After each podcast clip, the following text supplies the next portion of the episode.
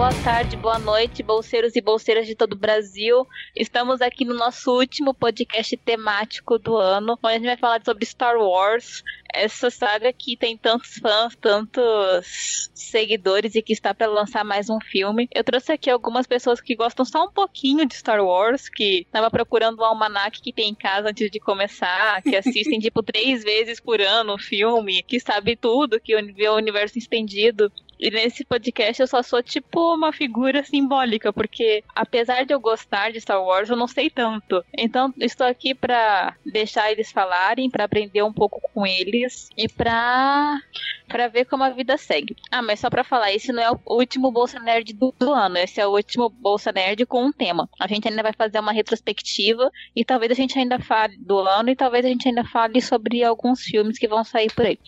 Mas tá, tô aqui com a minha amiga de sempre, Tamires. Oi! E assistir três vezes é um sacrilégio. São quatro ou cinco, tá? Tá bom. Estou aqui com o Pedro, que também já participou de outros bolsos com a gente. Bem-vindo, Pedro. Ah, obrigado, Star Wars. Adoro falar de Star Wars. Valeu. Tá, eu tô aqui com meu amigo que, por ser Mar Marvete, eu vou apresentar por último. Jonatas, bem-vindo. E aí, pessoal, obrigado a oportunidade aí de falar da, dessa saga que eu amo e eu, eu tô com medo de ser linchado aqui por gostar de Marvel. Não, a Tamires também gosta e a gente convive bem. É. Mas enfim, tá? Como esse podcast não é sobre Doctor Who, ele não vai durar tantas horas assim, tá? Então, podem ficar tranquilos. E eu vou deixar essa agora a apresentação do podcast com a Tamires, que é uma das maiores fãs de Star Wars, que preparou a pauta e que tá aí falando de teorias junto com os meninos. Tamires, é com você. Ai, eu não sou tão fã assim. Acho que tem fãs mais, mais fervorosos aí de Star Wars, mas é o que eu cresci ah, sempre Star Wars, tem. então, né? Tamires, é, depois do podcast, depois do podcast com seu pai, você não pode falar que, não é, que nunca não é fã de nada, entendeu? não, é que meu que pai tá me deixa no sangue. chinelo. Meu pai me Tá deixa no seu tipo, sangue. muito no chinelo, sabe? É Como eu, hereditário. falei, como eu falei, ele ficou perguntando: ah, eu não vou poder participar, mas por favor, fale de todos os documentários que, que tem da Netflix. Eu falei: tá bom, pai. Aí ele me listou todos. Deu cinco, se eu não me engano. Do- não, quatro. Então, imagina, né? Meu pai deixa de qualquer um no chinelo, então vamos lá. Então, a gente vai falar sobre Star Wars. E eu gostaria de começar lendo: Se há apenas um Deus, por que não há, há tantas religiões? Perguntou um menino de apenas 10 anos à mãe. Não sabemos qual foi a resposta que a senhora Lucas deu ao seu filho curioso.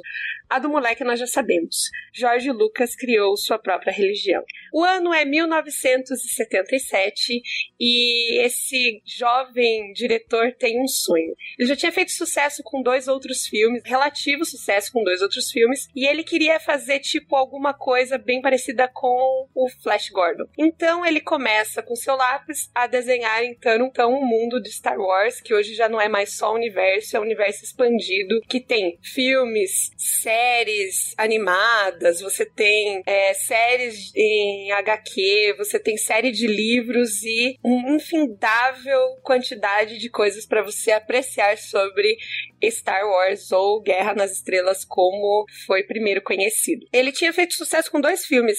Pedro, você tá aqui para me ajudar, certo? Que é uma fantasia futurística, que é o THX, é isso? Isso. E depois uma comédia adolescente chamada Loucuras de Verão. Sim, mas eu, particularmente, eu apontaria que é no THX mesmo que ele chama a atenção. Porque ali a gente brinca, a gente brinca muito com o Jorge Lucas, mas é ali que ele consegue se mostrar que ele é um diretor de visão. Por mais que ele futuramente não tenha se comprovado tanto assim, ali ele consegue revelar um pouco um potencial que ele tem, que muitos outros diretores respeitam tanto, como Coppola, Spielberg e tantos outros.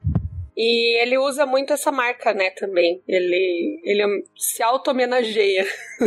Não é isso? Com certeza, né? Porque o, o- infelizmente o George Lucas tem um problema sério de ego. E Uhum. não é. Isso eu não tô inventando, não. Você encontra entrevistas dele que a gente vai até depois colocar aqui. Que ele, ele nunca quis que muitas pessoas tocassem Star Wars. Se ele tivesse, se ele fosse um cara com menos ego, talvez até as questões dele com os projetos seriam muito diferentes.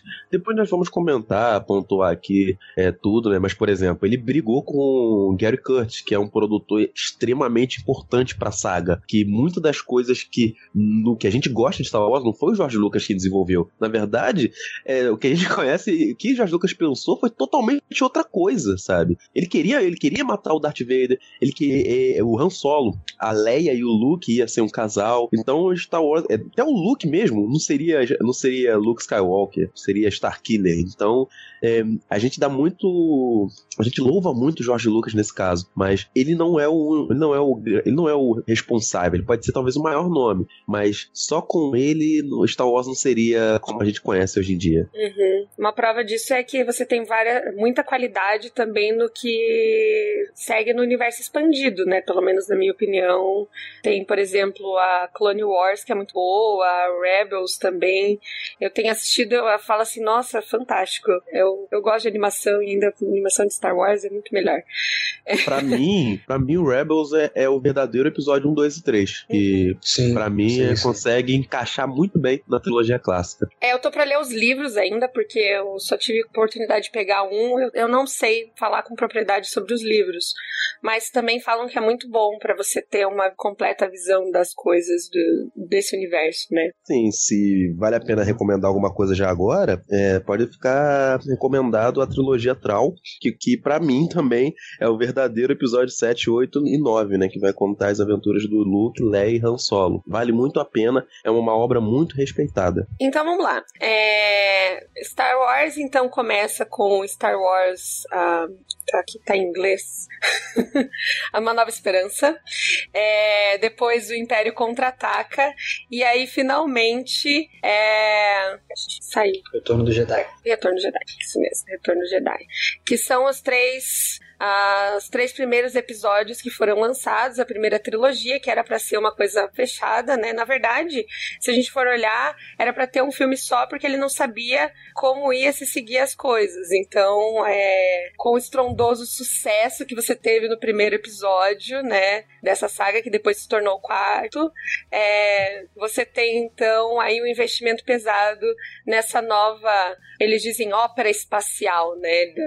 que é o universo de Star Wars que vai misturar um pouco de vários elementos que tava ali na cultura. É, o mais legal de Star Wars, assim, que ele pega e fala muito sobre várias mitologias, né, que a gente conhece, é, religiosas.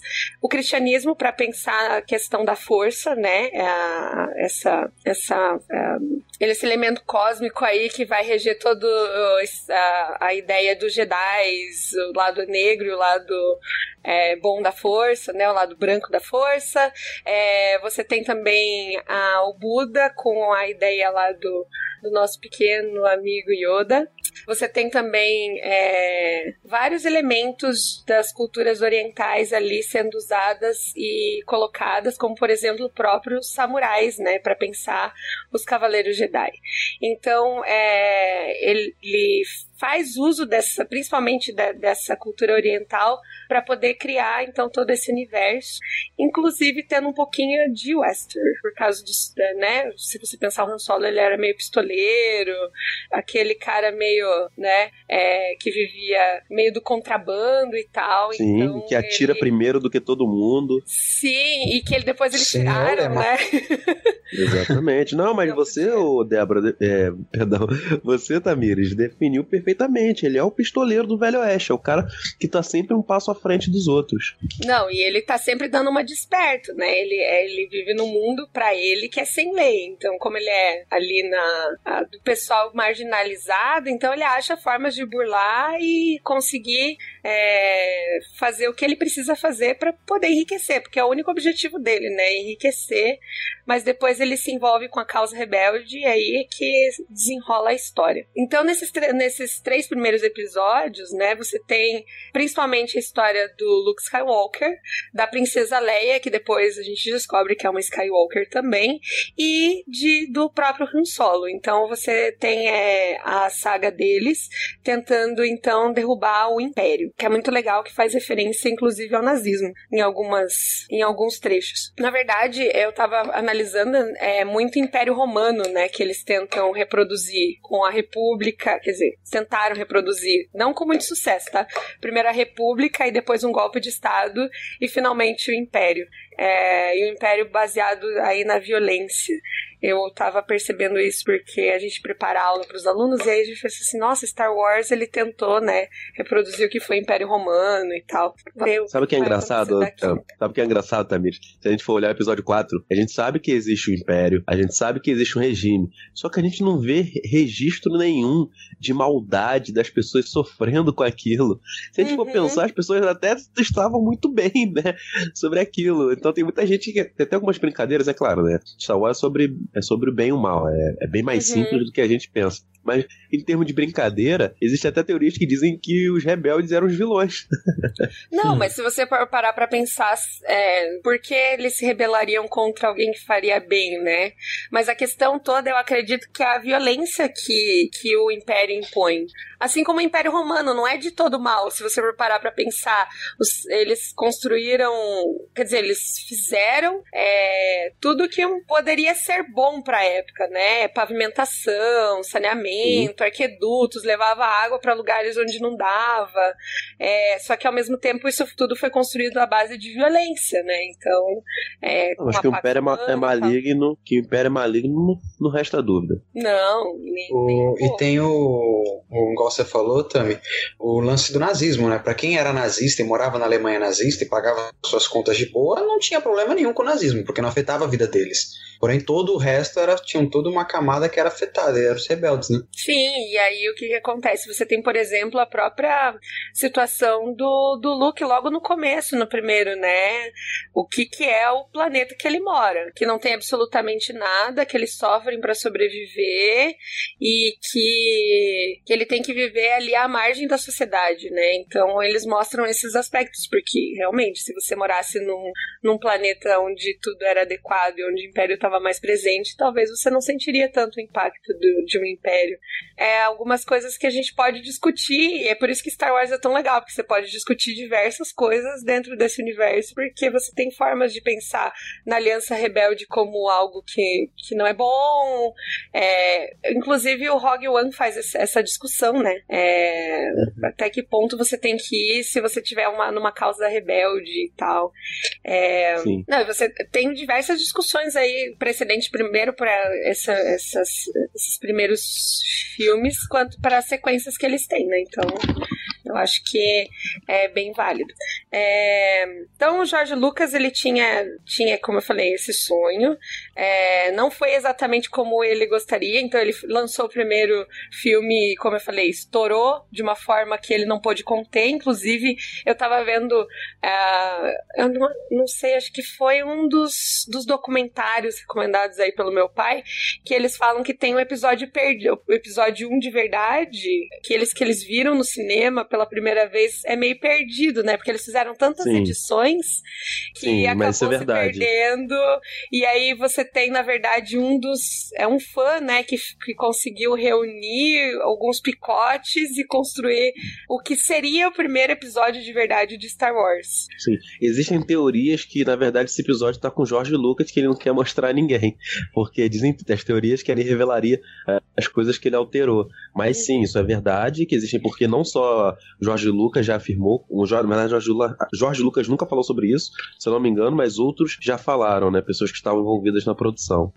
Sim, inclusive eles falam que o, o a cópia que eles mandam, né, para aquele acervo de, de, nacional lá que eles guardam tudo que é precioso para a cultura americana, é, não é o primeiro episódio realmente, é na verdade. Sim, não é. O, o é uma das birras, já. é uma das birras que o que os fãs possuem, né, com George Lucas exatamente isso, porque ele nunca quis mostrar exatamente isso. Parece que ele é, o que eu sinto às vezes que o George Lucas ele tem birra com esse George Lucas lá dos anos 70, sabe? Uhum. Então ele nunca abriu muito para o público conhecer assim, é um, essa essência. O cara virou um cara marrento. É, marrento. E uma das coisas legais de Star Wars também é que pela primeira vez você tem efeitos visuais, pela primeira vez não, mas sim, que são, né, escandalizaram o mundo na época. É... Sim, tão bem bem feito, Star Wars ele, ele deixa escancarado, exatamente, o Tami, você usou, você usou perfeitamente a expressão. É como se a gente for pensar como Orson Welles usou a profundidade de campo. Ela já existia, só que ele deixa escancarado para todo mundo. O mesmo é com George Lucas, ele deixa escancarado esses efeitos.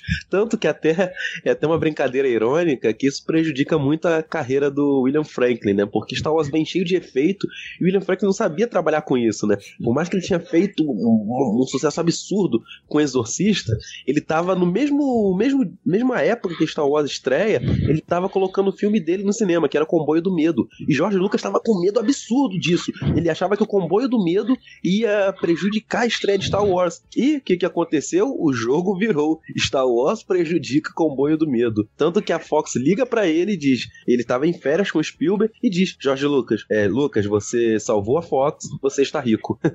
e, e, o resto é história. Queria saber. Mas eu acho, mas eu acho assim, eu voltei. É, vocês estão falando da, da, trilogia clássica, né? Sim. Sim. Uhum. Ah, tá. Você chegou mas no eu acho, ah, tá. Então, eu acho que o que ele revolucionou foi, além de usar efeitos digitalizados, foi como ele soube usar os efeitos práticos, né? Que você vê que Star Wars, a trilogia clássica, ele soube usar muito isso, né? De, de que você parecia que era uma coisa fantasiosa, mas era tipo. É, é, fantasiosa, digo, lúdica, mas era pessoas com fantasias, era Sim. essa questão prática mesmo, né? Que eu acho muito mais interessante do que muitos efeitos digitais. Porque Ah, efeitos digitais, certeza. você tem que ser muito bem acabado, tem que ser muito bem finalizado para poder ser legal e tal, né? E ele conseguiu fazer os efeitos práticos de uma forma muito, muito interessante, muito divertida também e muito bem detalhada. Vale, É. vale ressaltar também que, já que a gente tá falando de contexto histórico e visual, a luta que foi pro George Lucas achar um estúdio que adotasse esse roteiro e que entrasse de cabeça com esses efeitos visuais todos, né? Porque naquela época não tinha. Pra quem via, é, parecia mega furada fazer um filme cheio de efeitos vis- visual, efeito prático, e o único que adotou ele foi a Fox, né? Tanto é que depois ele teve que fazer um estúdio só pra ele. Isso, Uhum. porque o filho ficou botando pilha. O filho da- do Sr. Fox ficou botando pilha pro ele comprar a ideia. E mesmo assim, a Fox só entra pra distribuir o filme. Então, muita É, gente esquece: isso. Star Wars é um filme independente, gente. O primeiro Star Wars é um filme independente. É Sim. claro, uma coisa é fazer um filme independente nos Estados Unidos, outra coisa é fazer um filme independente no Brasil, né? É, guardadas as devidas proporções, mas ainda é um filme independente. Sim, e como eu falei, ele só conseguiu realmente o patrocínio depois de, de virar é, uma das mais maiores bilheterias, que o pessoal entrava e saía de Star Wars pra ver de novo. Então, é, e, aí ele, e aí ele foi fazendo o que ele queria, né? Ele foi modificando, inclusive, o primeiro episódio pra deixar do jeito e redondo como ele queria, porque ele podia fazer isso, porque era, afinal de contas, eu falei, independente, né? Então ele, ele Uhum. só foi é, incorporando coisas e até hoje a gente não sabe realmente como é o primeiro primeiro feito, né? Então é. O negócio é. É porque a história de Star Wars, a princípio, era pra ser simples, né? Como você falou, é luta entre o bem e o mal, a jornada do herói, essas coisas bem básicas, assim. Só que a questão toda, eu acho que é o efeito visual faz Star Wars ser o que é, sabe? É... E aí ele foi. Eu não sei se eu tô falando certo, mas ele foi escalonando o negócio. O primeiro episódio Sim. mais simples, aí ele vai no segundo já maior, aí o terceiro ele quer uma coisa muito grande, e aí ele faz a primeira trilogia, que seria a primeira em ordem cronológica, nos anos 2000, e aí, né? É, mas até nisso, Débora, é, Tamires. Mas nisso eu tenho que até falar que muitas coisas dos efeitos ali funcionam. Era, que tu- era tudo que a indústria Light Magic poderia dar de bom.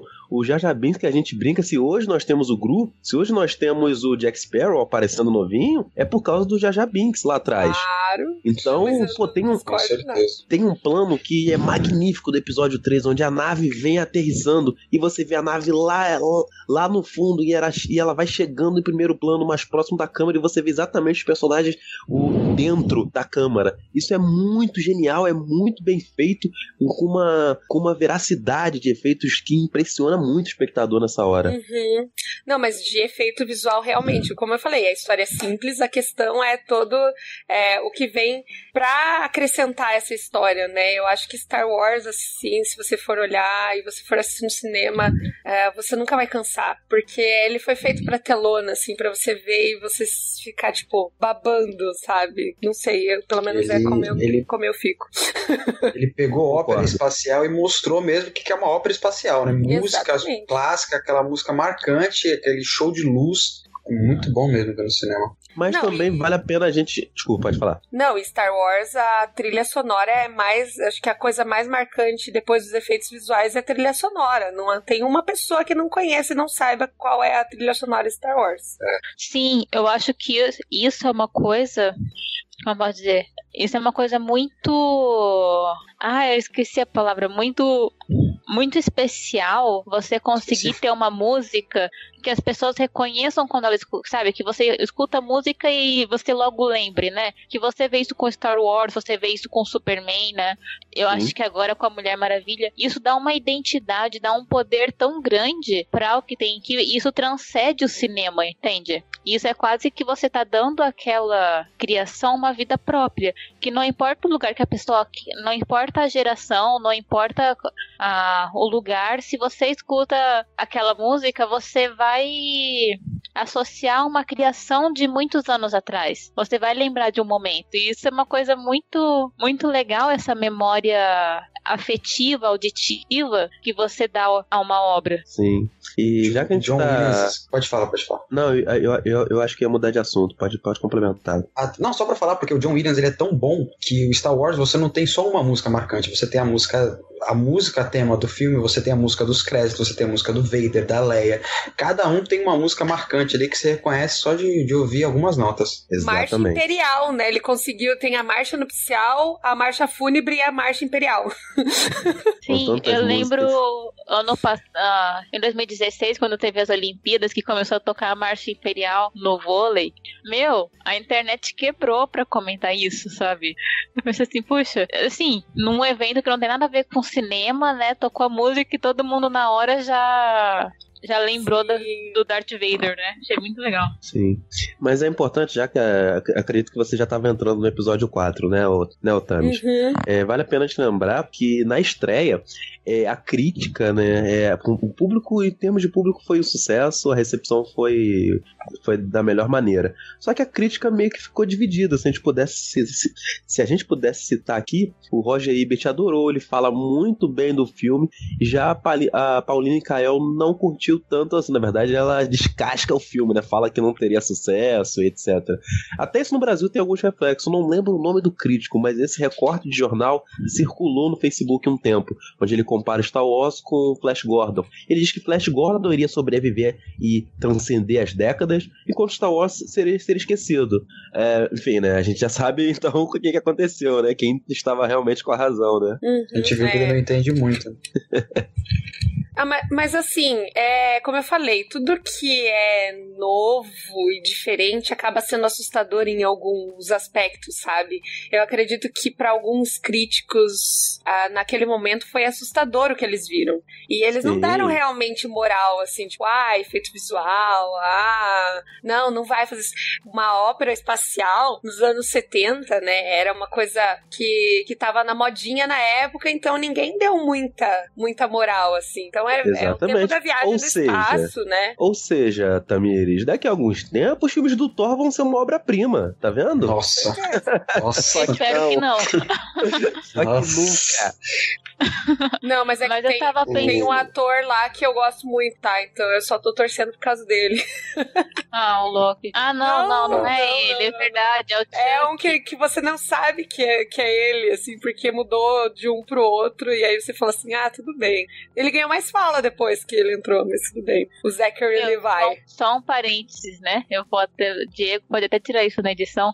Mas, meu, esses tempos tava passando um filme da Marvel na TV. Aí eu mudando de canal, vi aquilo, eu pensei, cara, que filmezinho ruim. Esses filmes da Marvel estão tão descartáveis, gente. Nossa, você vê uma vez, na segunda vez já dá um cansaço. Mas Nós enfim, já fecha parênteses. 16 filmes, eu acho, né? É. Já, já são. Já tem tempo pra caramba aí. Eu Mais de gosto quase de 10 três, anos. cara. É. Sério? Não, mas é brincadeira, Mas, eu não gosto do, do, do Thor tanto assim, tá? Eu só assisti a parte que tinha o ator que eu gosto e depois eu desliguei. Mas assim, mas voltando de Star Wars, eu tava vendo um episódio de Dead Seven Show, não sei como é que fala essa série. É That assim? Seven Show. show. That É. Seven Show. Ok. Que foi quando lançou Star Wars. E é muito engraçado, porque as pessoas estavam assistindo o filme e a cara deles de surpreso. Não, de, sabe, de você estar assim, vendo uma coisa diferente de tudo que você já viu. Foi muito engraçado. Aí depois um deles ia contar pra mãe como era o filme, ele. Então, tinha um cara que tinha uma máscara, aí tinha um sabre de luz. Aí É o É Eric, uma, né? uma coisa, isso. uma- um fator que vale ressaltar é porque o filme não era levado a sério pela produção quando ele foi feito. Então o elenco não levava a sério, ninguém levava a sério o George Lucas porque era novo.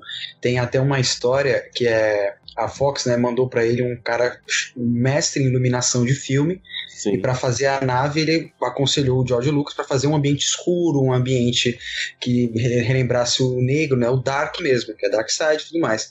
E aí o George Lucas falou: "Não, eu quero que seja um ambiente tipo luz de, de, de, de hospital, assim, é uma coisa chapada de iluminação". Aí o cara ficou irritado, xingou o George Lucas, mas foi e colocou a luz e ficou uma coisa tão característica, que você vê, ah, o garoto tava certo mesmo. né? Hum. É, o próprio Alec Guinness, dizem que ele não tava muito. Ele se irritou muito, ele já tava estressado com esse filme, ele não tava levando fé nenhuma. E ele é um ator, já era um ator consagrado na época, né? Então, mas Tinha depois. mudado o roteiro, né?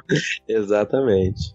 Profissionalismo Não. nenhum tinha. E eles falam, né? Eu também acho que foi em algum documentário que eu vi que o problema não foi tanto você filmar, mas sim o saco que eles tinham que ficar ajeitando os efeitos especiais depois. Então, tipo, durou o dobro do tempo só por causa dos efeitos e tal, né? Se fosse hoje, né, o pessoal sabendo que, tipo, é, as filmagens é, é, estouraram o tempo, o pessoal ia falar, ih, não vai ser bom, não. Ih, vai ser ruim. Liga da Justiça, Ih, né? Liga é, da Liga da Justiça. Justiça. Filme da DC. Problema. Ia ter, Crise na uma, Warner. ia ter Crise uma Warner. live do Omelé TV pra... É. Sim, sim. Jeff Jones, Jeff Refilmagens, Jones, refilmagens, refilmagens. Ben Affleck diz que vai sair do Batman. Mas é, é só isso, né? O Omelete, não. Ai. Harrison Ford não será mais o Han Solo.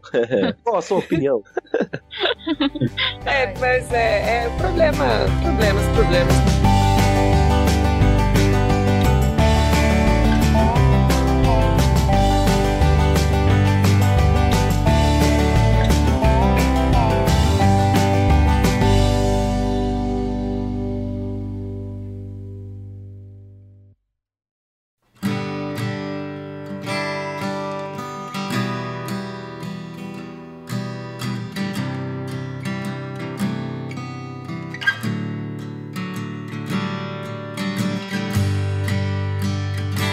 Já pode então começar, eu acho que falando da- das trilogias, então, pra gente falar bem da clássica, muito mais. A gente vai falar um por um ou a gente pode falar de uma forma geral? Só pra Vamos saber. falar de uma forma geral da, da muito, primeira, né? que é a clássica, depois do, do que vem do antes, e agora da nova, mas só o primeiro episódio que a gente tem, porque o que a gente vai esperar dessa nova trilogia a gente fala por último pra concluir então o podcast. Pode ser? Beleza. Então vamos lá, a primeira, a primeira trilogia é. Você tem então a história de Luke Skywalker, né? Mas eu tenho uma teoria, tá? Antes de, de falar. Na verdade, pra mim, de verdade, assim, o herói da, da trilogia antiga é o Darth Vader. Sim. E eu tenho, e eu tenho a minha. É tipo, na verdade, a história de, de redenção dele, né? Sim. Ele derrota É o. Império e pronto. É porque você fala muito do Luke Skywalker, Luke Skywalker, mas vamos parar pra pensar quem é Luke Skywalker, né? Ele é um. Vamos colocar um interiorano, alguém do interior, sabe? Que de repente descobre que ele tá predestinado a uma coisa grandiosa, aquela jornada do herói. Só que ele não tem um treinamento completo Jedi, né? Ele é o aquele cara bruto, né? Que ele aprende meio que na marra o que que é ser Jedi. E a única coisa que ele fez foi resistir e trazer o pai de volta, né? Pro lado. É, ele passa, ele fica, um, ele fica um tempo relativo lá com o Yoda, né? Onde Uhum. subentende-se que ele teve um treinamento maior. Mas é claro, sim, ele é, foi uma mudança muito brusca, né? Ele se, para ele se tornar um Jedi. O que eu acredito, e eu também concordo com você, Tamis, porque, por exemplo, se a gente for pensar, para mim, uma nova esperança não é o Luke é, se erguendo como herói. É eles achando o Luke, porque a Lu, o Luke vai ser o, a ponte pro Vader achar o lado claro da força. Então, eu concordo com você por isso. Tanto que, para mim, o retorno de Jedi é o retorno do Vader pro lado, pro lado claro, saindo do lado escuro. Então, profecia, né? o Luke seria tipo uma ponte pra poder. Uma ferramenta. assim. Sim, É. tanto que eles Exatamente. falam, né? Ou seria ele ou seria a Leia. Não importa, na verdade, quem. É, Qual aí tem entre as dois? teorias, né? Entre as- o Gary Kurtz, ele briga com o George Lucas no episódio. Eu não lembro se foi entre o episódio 5 ou no final do episódio. É, ele, ele briga no episódio 4. Porque no episódio. Minto, perdão, deixa eu corrigir aqui. O Gary Kurtz, que é o produtor de Star Wars, ele briga com o George Lucas no episódio 5, porque ele, ele foi um dos que botou que é, ficou muito do, de- defendeu a ideia dos dois se beijarem, se beijarem, né? Tanto que ele dá essa ideia pro diretor do filme, que era o professor do George Lucas. Mas o George Lucas ele quer desfazer isso no final da história. O que eu escuto muito por aí dos historiadores e dos jornalistas contando é que um Jedi, o, o outro Jedi, né, o irmão do, do, do Luke ou uma irmã, seria uma pessoa que ele iria procurar depois, né, futuramente, que ele ia sair atrás no espaço da galáxia procurando. Em tese não seria a Leia, mas aí no filme o George Lucas troca isso, e coloca a Leia. É por isso que o Luke né, acerta tão rápido quando ele diz que tem uma irmã. Ele fala Leia, é claro, né? Claro. Tinha outra mulher da certeza. história. Pronto, Não, até porque já. parece. Em toda a galáxia faz sentido ela estar aqui comigo. É. Não, até porque na- nas duas trilogias né, de Star Wars parece que só existem duas mulheres também na galáxia. A irmã do Luke e a mãe dele. Não- É, porque a tia morreu, né? sim, então. não tinha opção. Ah, quem é a tua irmã? Não. Leia era o- é a única mulher que tem na galáxia também, né? Então. Então. Tem a, a líder da rebelião também lá, mas era muito velha. né? Ela, é, exatamente, É imagina, imagina. Não, é, o engraçado é que eu fico imaginando quem assistiu, porque assim, a gente já vai, eu assisti preparada pra saber que os dois eram irmãos, né? É, eu fiquei um pouquinho chocada, mas eu era criança, eu não tava entendendo direito ainda o que, que tava acontecendo, mas eu fico pensando na galera que foi ver o segundo, o quinto episódio e descobriu, né, que ele, o quinto, é o sexto, né, que apare- É no parece- final do quinto, É. não é? É, é, então, desco- Não, é no sexto, eu acho que é ele no não deu sexto, é no sexto, é no sexto, é quando eles já estão lá na, na, na lua, né? Sim, lá em. Então. É, é. E aí eu fico imaginando a cabeça da pessoa que assistiu esse episódio e falou assim: houve um Explodiu a mente, né? Uau! É, eu fui um desses, né? Eu tenho uma Os caras acabaram de se memória. beijar no começo do filme. Eu tenho uma memória bem, bem fresca da minha reação. E na verdade, é, tem até vídeos também na internet de crianças, né? Descobrindo que o Sim, Vader é o pai do. Luke. E eles assim com uma cara de. Como assim, gente? Não, isso tá Eu lembro que errado. tem um episódio dos Simpsons que mostra o Simpson, o Homer saindo do cinema e falando alto: Então o Darth Vader é o pai do Luke. E todo mundo Ah, olhando sim. assim. Sim, é muitos plot twists muito juntos nesses, nesses três episódios. Não, Sim. eu, eu acho que eu, eu não sei, eu fiquei tão encantada com os books ali no, no sexto episódio que passou batido, assim, né? Mas agora par- parando pra pensar, eu falei assim, nossa, quem pensa, nossa, os dois irmãos se beijaram, cara. É. Principalmente quem tem irmão, né? Eu, eu tenho um irmão, eu falo assim, nossa, que nojo. Não, mas eu fico pensando, mas naquela época, né, que não tinha, tipo, os spoilers da internet. Porque hoje em dia, pra você não ter spoiler de alguma coisa, você tem que se afastar muito, assim, né? Você tem Sim. que ter muita força de vontade. Porque, Sim. meu, às vezes você não quer, às vezes você se esforça e vem na tua cara aquele spoiler. É. Aí. E, vale Deve ressaltar ter sido que muito surpreendente mesmo essas revelações de Star Wars. Deve ter realmente O- ser muito tipo, George Lucas escondeu esse lance de linhagem de família do- até do elenco, né? Tanto é que quando o Vader fala pro Luke que vai que ele é o pai, é uma coisa que ele contou na hora pra ver a reação do pessoal na hora pra, pra pegar uma cena mais chocante. Pai, essa Aham. vai pra você, Vale. tá? Existe um, existe um documentário chamado I Am Your Father, que fala exatamente sobre esse episódio. É que meu pai pediu muito pra mim citar os documentários, então aí vai o primeiro documentário, I Am Your Father, que fala sobre esse episódio. Na verdade, ele fala sobre os atores, né, que fizeram o. que foram dois. Pra quem não sabe, tá? Foram dois atores que fizeram o Darth Vader. Um era o corpo e outro era a voz. Então aí conta essa, essa história aí que um ficou muito bravo porque não usaram a voz dele, que ele tinha Sim, ele nem sabia. Ele nem sabia, ele ficou. Ele tipo, descobriu no cinema. E entrou lá pra ver e descobriu lá no cinema. Ué, gente, dublaram a Imagina a minha voz. decepção. Sim. É, tanto que na Comic Con, na- sempre ele ia um tempo atrás na Comic Con, ele tava com uma plaquinha dizendo que ele era o verdadeiro Darth Vader. Então, aí quando essa, esse documentário conta essa história, tá? Então, aí vai primeiro o documentário, pai, pra você que vai nos ouvir e que pediu muito pra que eu falasse. Fala, seu Alberto. É que ele não pôde estar aqui, ele tinha compromisso, Pô, mas ele cara, queria eu- muito. Meu sonho é gravar um podcast com ele. É, ia ser Não, um mas vai ter outro Também, de também. Star Wars. Vai ter, Bom. então vocês vão saber. É, para quem não sabe Pra que- também, quem não ouviu, meu pai é fã de Star Wars antes de Star Wars. É, então dá uma olhada lá, ele falou isso no, no podcast, que é só uma entrevista com ele, que ele descobriu nas, nas figurinhas e ele ficava tentando procurar onde a figurinha se encaixava no filme. É, foi, foi muito bom esse trecho. Já que a gente comentou do Vader, vale a pena a gente lembrar que o Vader ele muda consideravelmente do episódio 4 por 5. O Vader, a princípio, ele não era um personagem que o George Lucas ele acreditava que iria ganhar tanto carisma assim. Ele, pouca gente. E é, e é sutil isso no filme. As pessoas não percebem muito, mas ele não é o vilão do episódio 4. Então muita gente acha que ele é o vilão, não, gente. Ele é um cão do Ele, ele é, um tipo cão um lacaio. Exatamente, Sim, a Leia sim. fala isso, que ele viu a, a coleira chegando, a coleira no pescoço dele.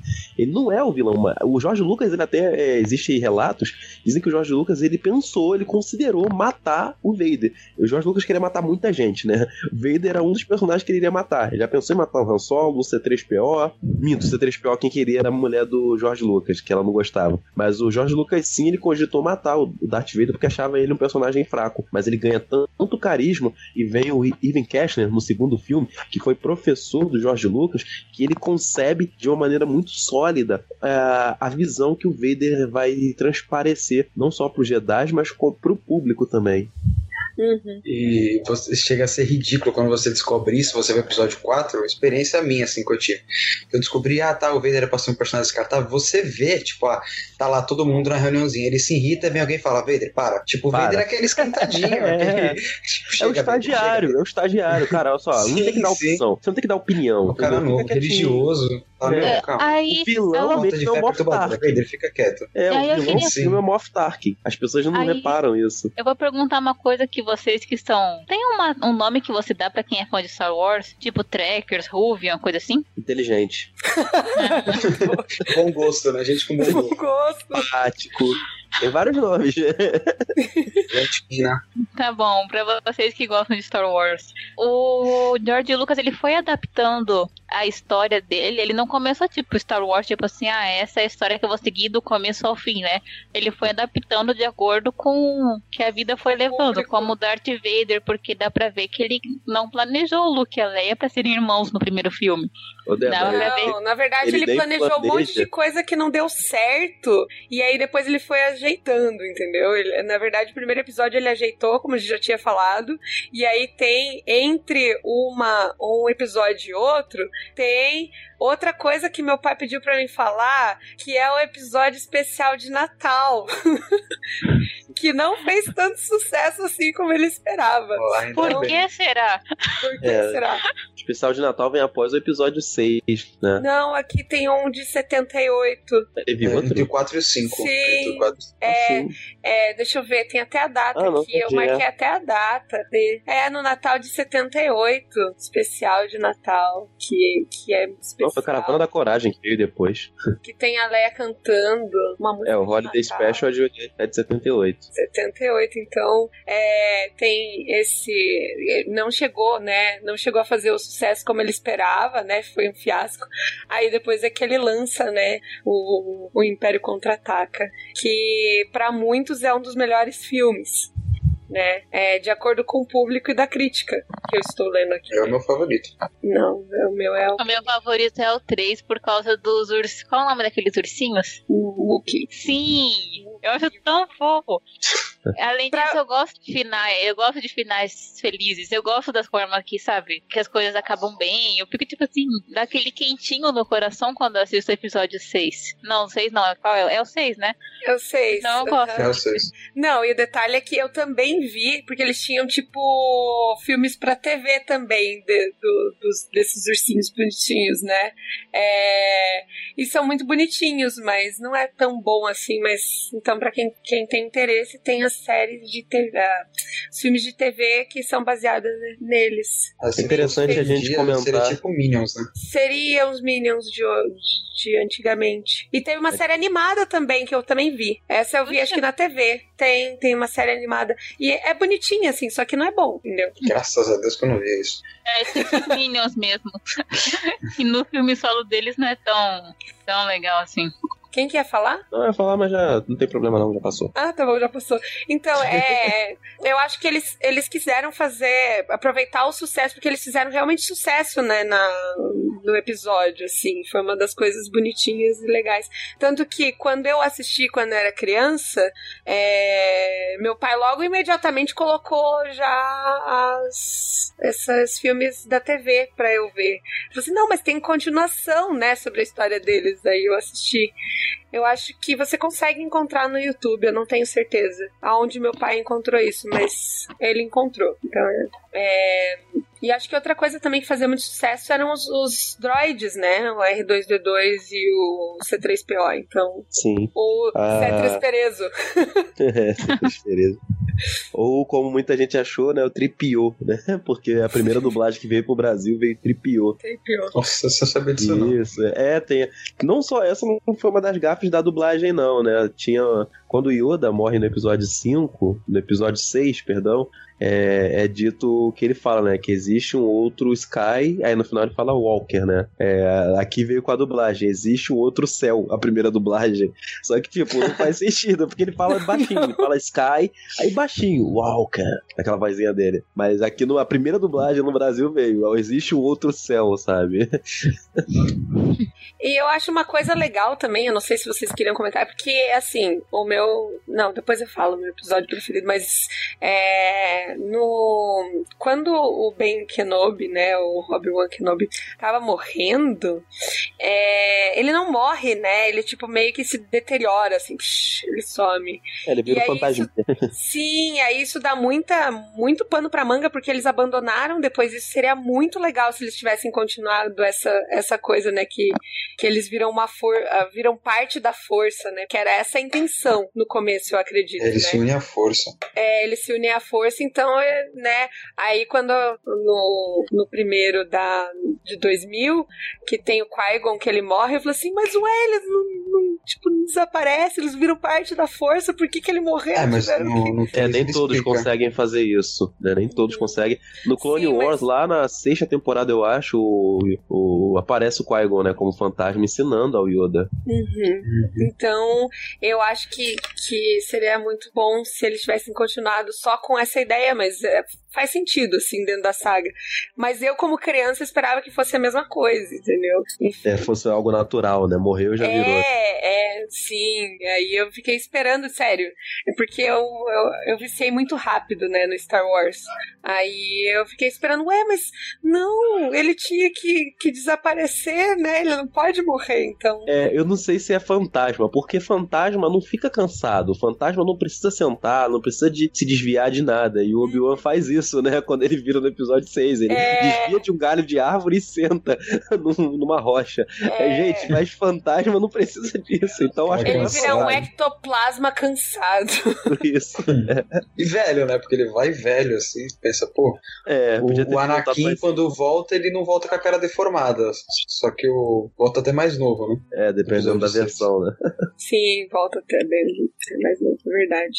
É, deixa eu ver, então tem, você tem o Império Contra-Ataca, que é de 80, que acabou res- resgatando aí o, o, o público, né, depois do primeiro fiado, do fiasquinho, que foi o episódio especial de Natal.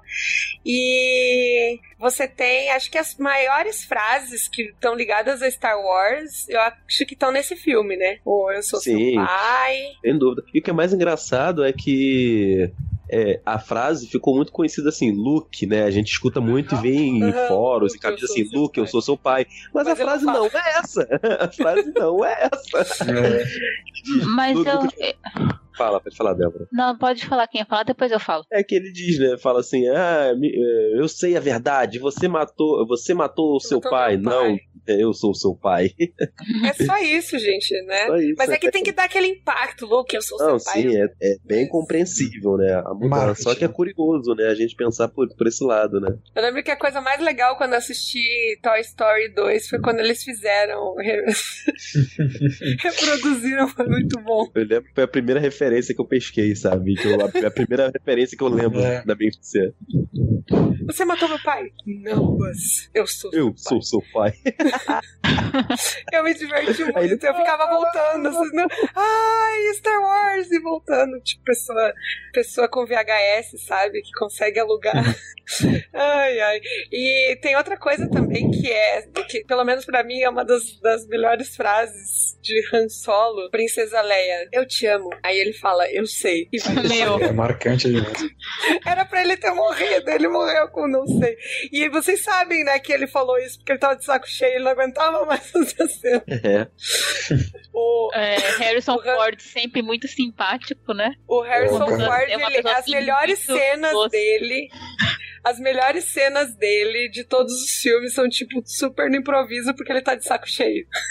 Sim, é curioso isso dele. Ele, ele até as pessoas, algumas pessoas até têm uma certa aversão porque ele, ele não tem esse carinho todo pro Star Wars que nós temos. Para mim, para ele foi só mais um trabalho. Por mais que ele diga em entrevista que né? curtiu, é quando realmente indagam sobre isso, tanto que no um pouco antes do episódio 7, do episódio 7 chegar, ele meio que dá um spoiler, né, sobre o que iria acontecer com ele. Porque perguntaram, Harrison Ford, como é que você tá pra reviver o personagem agora em novos três filmes? Ele, é, pra mim agora já deu, já já passou meu tempo. Mas como assim? Quer dizer, você não vai vir pros outros filmes? Olha, Pedro, eu vi uma entrevista com ele, com o Jimmy Farlow, eu acho.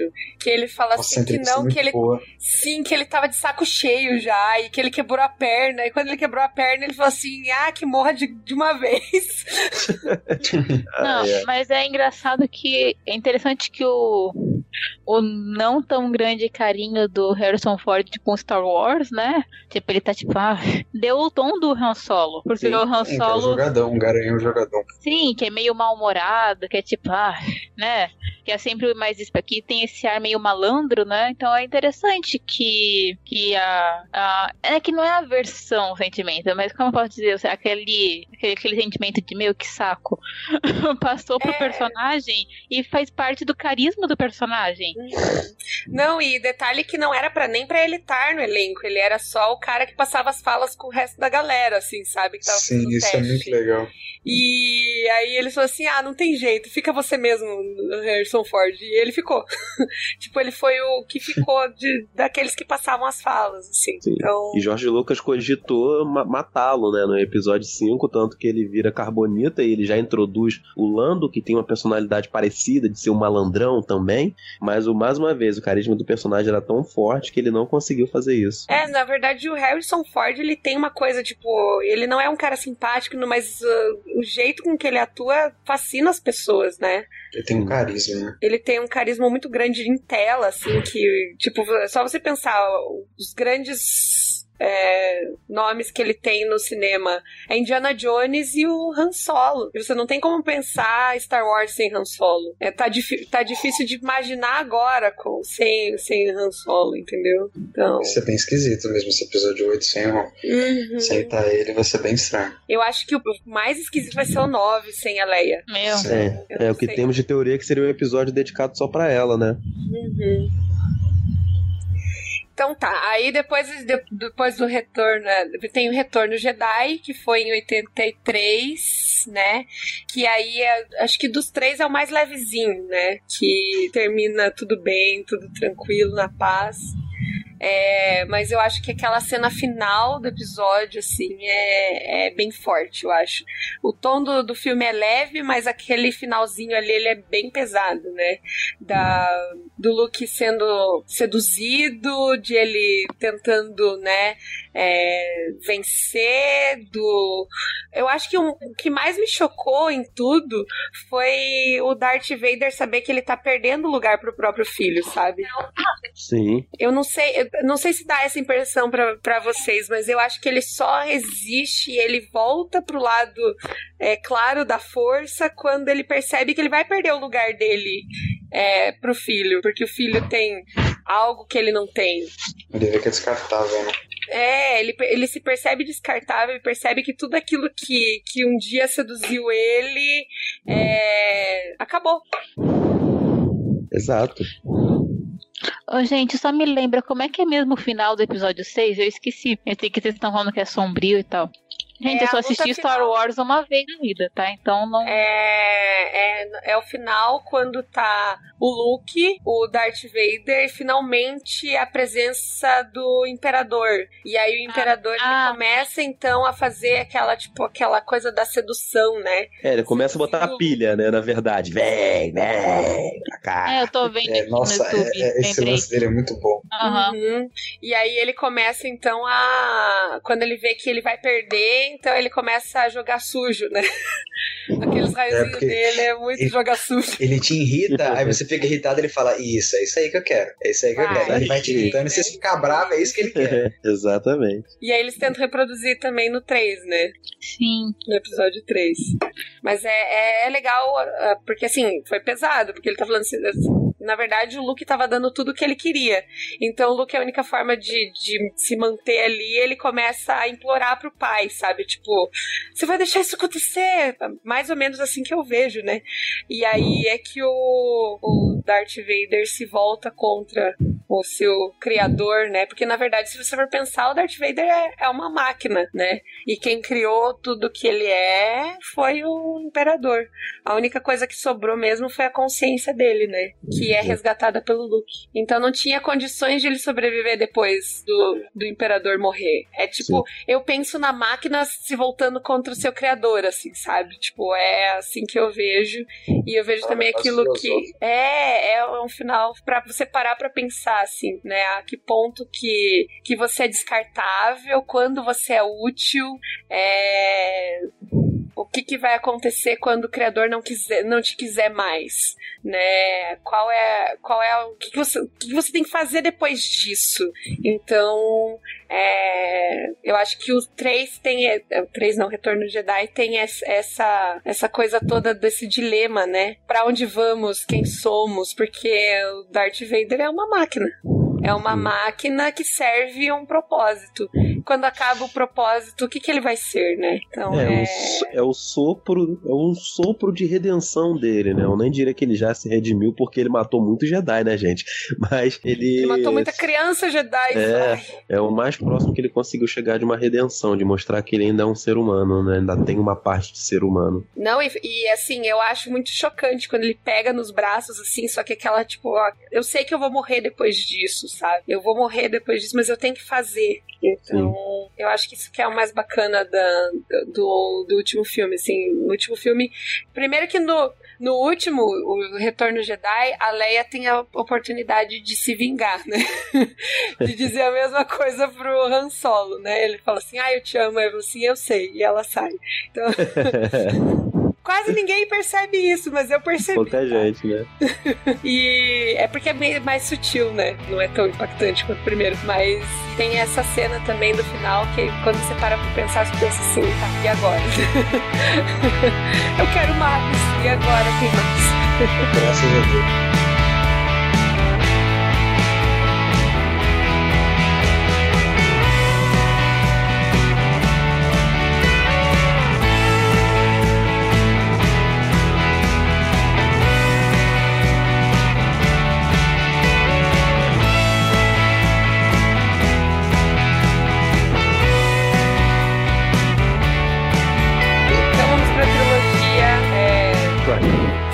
Intermediária? Intermediária do. Não, é, é um essa é a moderna. prequel, então, né? Que eles falam que é o que acontece antes do, Do 4, da- né? do clássico. Então, o que aconteceu antes, como o Darth Vader se tornou o Darth Vader. E o que, que era antes de haver o Império, porque o Império não era consolidado, ele tava em formação na cabeça do do Palpatine, né, somente na, nesse prequel. Então, é, tem algumas ideias bacanas. Eu não vou dizer assim, tipo, que, que ele é de todo ruim, mas tem algumas ideias bacanas, como, por exemplo, apresentar o Darth Vader como se ele fosse a solução de todos os problemas. E é aí que começa toda a, a- os problemas do, da, da É, mas trilogia, né? convenhamos, já, a gente já sabia que ia, que ia dar merda, né? Porque, vamos lá, Sim. se ele tinha que trazer equilíbrio e tinha um monte de Jedi e só dois Siths, eu acho que a balança ia dar ruim, né? Porque, Sim. Aquelas letrinhas Aí- do advogado, né? exatamente. Então, é, nesse momento você tem, então, ele como sendo escolhido, e ele nasce de uma mãe que ele não sabe quem é o pai, e a princípio não tem pai, então, é tipo, meio Jesus Cristo, eles tentam fazer essa imagem, né, é, de Jesus Cristo. É, é, tem várias teorias de como ele foi implantado na mãe dele, mas deixaremos isso para uma outra discussão, né? Quando quiser voltar aqui e discutir sobre isso, poderemos fazer, se quiserem, né?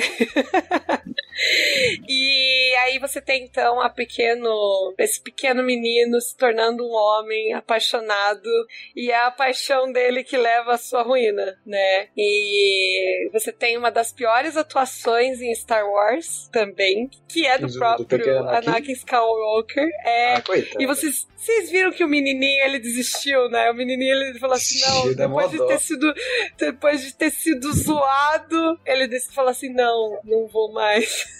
Não, mas eu não tô falando do menino, porque o menino é bom, perto Do Hayden Christensen. do rei do Cristo. É, Ai, gente, cara. porque foi, foi triste, foi triste. Então, sofrível. me- Sim, mas tem também o maravilhoso e lindo Eva McGregor, tá? Pra mim, o que salva é a que trilogia. salva muito da trilogia. E você tem um também um personagem vilão bem legal, que eu acho que é o Darth Maul, né? Sim. Pena que foi Darth mal aproveitado, né? É. Super, Ele porque ele poderia, morre já logo no primeiro. É, ele poderia ter continuado e seria até mais interessante, pô. É, é engraçado, a gente vai nos eventos de JediCon, encontra os fãs, e teve uma coisa que eu queria muito ter sentido na época, que apesar de eu, o primeiro filme eu não vi no cinema, né? Eu assisti a- de- depois disso. E o que é mais legal que as pessoas falam que quando o, o Darth Maul, ele, só, ele abre o, o, o, o sabre e é um bastão, nossa, a galera ficou louca, porque era uma coisa nova, né? E a gente tava vendo algo que tá, realmente ia empolgar e, e só por essa imagem a galera já ficou louca. Era algo que eu queria muito ter visto no cinema. É tipo as teorias do que tá acontecendo agora com o sabre do. Ah, esqueci o nome dele. Kylo Ren. Do Kylo Ren. É, porque eles, eles começam a fazer um monte de teoria de como ele chegou naquele, naquele sabre, né? Que parece mais uma espada e tal. Eu fico imaginando que deve, deveria ser mais ou menos isso, porque eu também peguei depois, né? Foi lançado no final dos anos 90. Eu fui assistir em 2000. Eu nasci em 99, então eu sou o mais favorecido de todos aqui. Caramba, Jonathan. Uau! Eu tava assistindo, e eu lembro por que que eu assisti Star Wars, mas eu vou contar isso depois, daqui a pouquinho. É, depois a gente conta. Você tem então esse primeiro episódio, né? Que é o primeiro episódio mesmo da saga de Star Wars, segundo George Lucas. E assim, como a minha primeira experiência foi é, acompanhando essa primeira, essa primeira, essa trilogia que seria que daria cabo a, a classe, eu acho que eu peguei muito hype da época de, de brinquedos, de máscaras, tipo tudo que você via assim, tipo, eu acho que o Habibs tinha máscara de Star Wars, tinha o McDonald's fazendo coisa de Star Wars, então eu acho que eu fiquei mais fã porque a gente tava mergulhado nas coisas de Star Wars, assim, por causa da, do lançamento dos filmes. Por mais que eles não sejam tão bons quanto deveriam ser, né? Que a gente esperava bem mais. Exatamente. Mas você pega, você pega uma experiência muito bacana, assim. Eu lembro de- das máscaras, por exemplo, e eu lembro que eu sempre era o Darth Vader, tá? Porque, gente, Eu vou contar. A gente brincava, eu, meu irmão e meu primo, porque a gente mora, tipo, todo mundo perto e o nosso terreno é gigantesco. Aí, então a gente pegava cabo de vassoura, a gente pintou os cabos de vassoura de colorido, assim, sabe? Tipo, pra ser, ser o sabre de luz. E a gente ficava batendo, né? Cabo de vassoura com cabo de vassoura e com as máscaras. E eu sempre pegava a máscara do Darth Vader e ser o Darth Vader. Aí meu primo, deixa eu ser uma vez. Eu falei assim: não, você vai ser Jedi. Seja Jedi, eu sou o Darth Vader. Uma, uma coisa que eu queria perguntar, assim, de, de quem nasceu bem depois.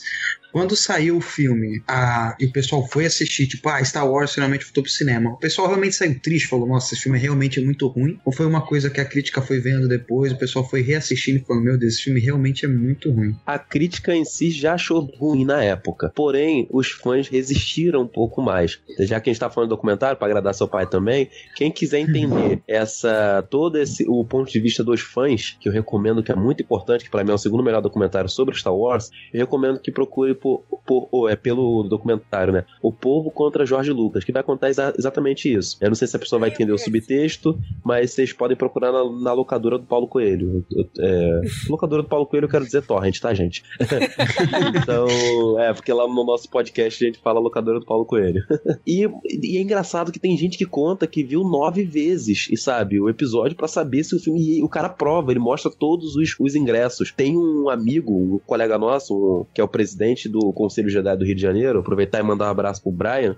Ele foi assistir o um filme lá nos Estados Unidos, né, na, pré, na, na estreia lá, porque o filme estreou com uma diferença aqui no Brasil. Assistiu, não gostou tanto, mas é aquela coisa, né? Não, vamos ver se o filme realmente foi bom. Voltou pra cá pra assistir de novo, sabe? E realmente não gostou. Não, não, eu não acho o filme tão ruim, não, mas de frente a tudo que Star Wars é, eu acho um filme fraco. Mas o curioso é que a galera não, não respondendo sua pergunta, Jonathan, não foi assim é, como os filmes hoje são de super-herói. vai no cinema e já volta, já fala que é uma merda ou já fala que é a melhor coisa do mundo. Demorou um tempo ainda para isso se confirmar.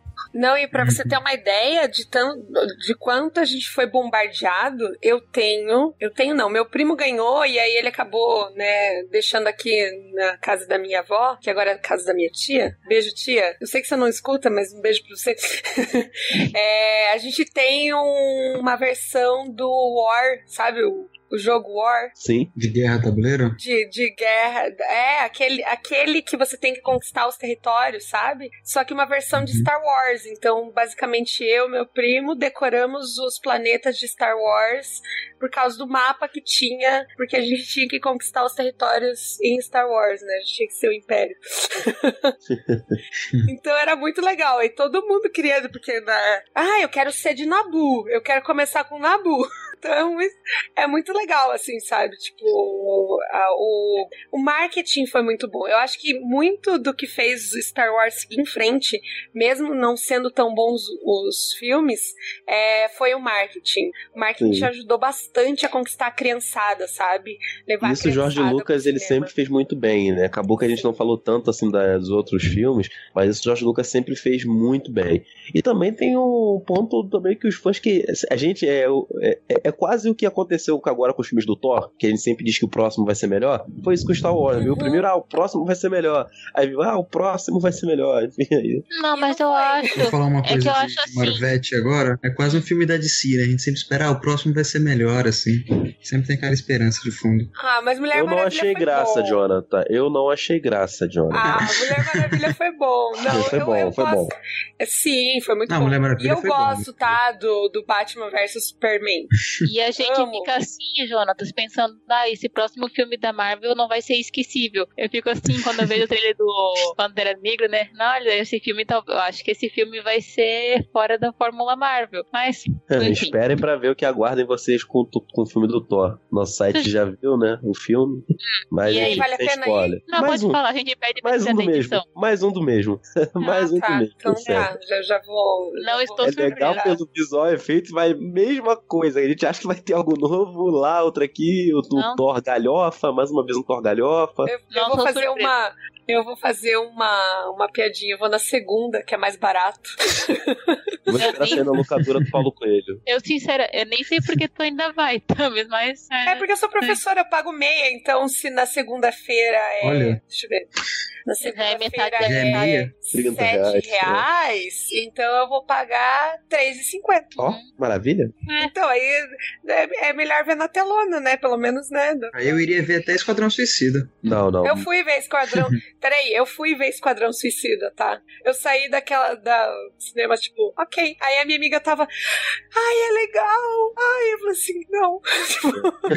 penso assim, como fã, né? Não como. Eu penso em Gilmore Girls, né? Quando teve a notícia. A gente ficou, tipo, ah, 10 anos sem a série, né? Quando deu a notícia do revival. Todo mundo se empolga, né? Porque, tipo, meu, uma coisa que eu gosto tanto, vai voltar e você vai poder conhecer mais, você vai ver de novo. Eu acho que é muito normal quando você é fã de alguma coisa, e você, de uma coisa, de uma saga, uma série que acabou, e eles anunciam que vai ter uma continuação, que você vai poder passar mais tempo com os personagens, é muito normal causar uma euforia. Sim. É sempre, eu acho que isso é natural, né? Com As pessoas ficaram mais de 20 anos sem Star Wars, se eu não me engano. 20 Sim, anos? Não, menos Star-. Um pouco menos, mas por muito tempo tempo. Sim, e ainda hoje, quando anunciam um novo filme, novo filme de Star Wars, as pessoas ficam eufóricas, porque eu acho que é uma coisa natural do fã, você Sim. querer ver mais daquilo, mesmo que seja ruim.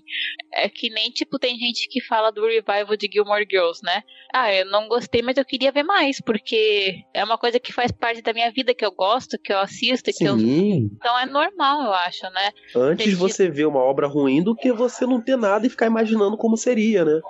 Sim, então eu foi um filme, né? que o sucesso da trilogia prequel, né, foi disso, porque os fãs estavam com saudade de Star Wars. E Então fez você muito pode- dinheiro também. Sim, ó, a nostalgia, a nostalgia é uma forte ferramenta para o sucesso. E eu acho que Exatamente. possibilitou novos, ah, porque você tem pessoas que só se tornaram fãs de Star Wars depois de assistir esses filmes no cinema. Então é inevitável. A gente fala assim, ah, eles não são tão bons. Eles não são tão bons comparados aí aos, aos clássicos. E há A muitos Star Wars. filmes. É, não, e aí a gente tava conversando, porque eu tenho outros amigos também que são fãs de Star Wars, né? Então, tipo, a gente tem que ir toda, toda vez, já avisando, né? Toda vez que vai lançar um Star Wars novo, eu tenho que ir na pré-estreia, na estreia, e depois eu vou mais pra frente com meu pai. então eu tenho tudo isso, né? Tem essa, essa sessão. Porque eu, eu tenho que assistir na pré-estreia com os meus amigos de ensino médio, porque todos eles são fãs de Star Wars. Então, Quero conhecer esses é, amigos aí, hein? com certeza, pode conhecer. Inclusive, o nome da minha amiga é Tami. Beijo, Tami. Eu sei que você também não escuta, mas você. é, eu, eu sou amiga de uma menina que tem um nome parecido com o meu. Então, tipo, era destino. E aí ela já falou, ela, eu fui assistir It lá na casa dela, né? Aí ela é cinéfila também. Então, é, é, tipo, todo conhecimento que eu tenho, ela, ela compartilha comigo. É, e aí ela falou assim, cara, a gente precisa muito ver Star Wars, porque já tá saindo já a pré-venda. Aí eu falei assim, sim. Aí ela falou assim, não, porque você sabe que você tem que ver comigo, né? Primeiro, eu, você e o Eric, que é o meu outro amigo. Aí eu falei assim, não, tudo bem, porque a gente teve que assistir todos. Então, esses novos que saíram, o episódio 7 e o Rogue One, a gente foi assistir na pré-estreia, ela guardou dinheiro, tipo, porque, né, a vida não tá fácil. É, e então a gente guardou dinheiro e foi assistir, e aí foi no IMAX depois. Então, tipo, a gente foi assistir no normal primeiro, aí depois guardou um pouco de dinheiro e foi no IMAX pra ver. Então é, é, é a vida, sabe? Tipo, fã de Star Wars vai ver uma, duas, três, quantas vezes for necessário. É isso e Senhor dos Anéis, né? Sim. Sim.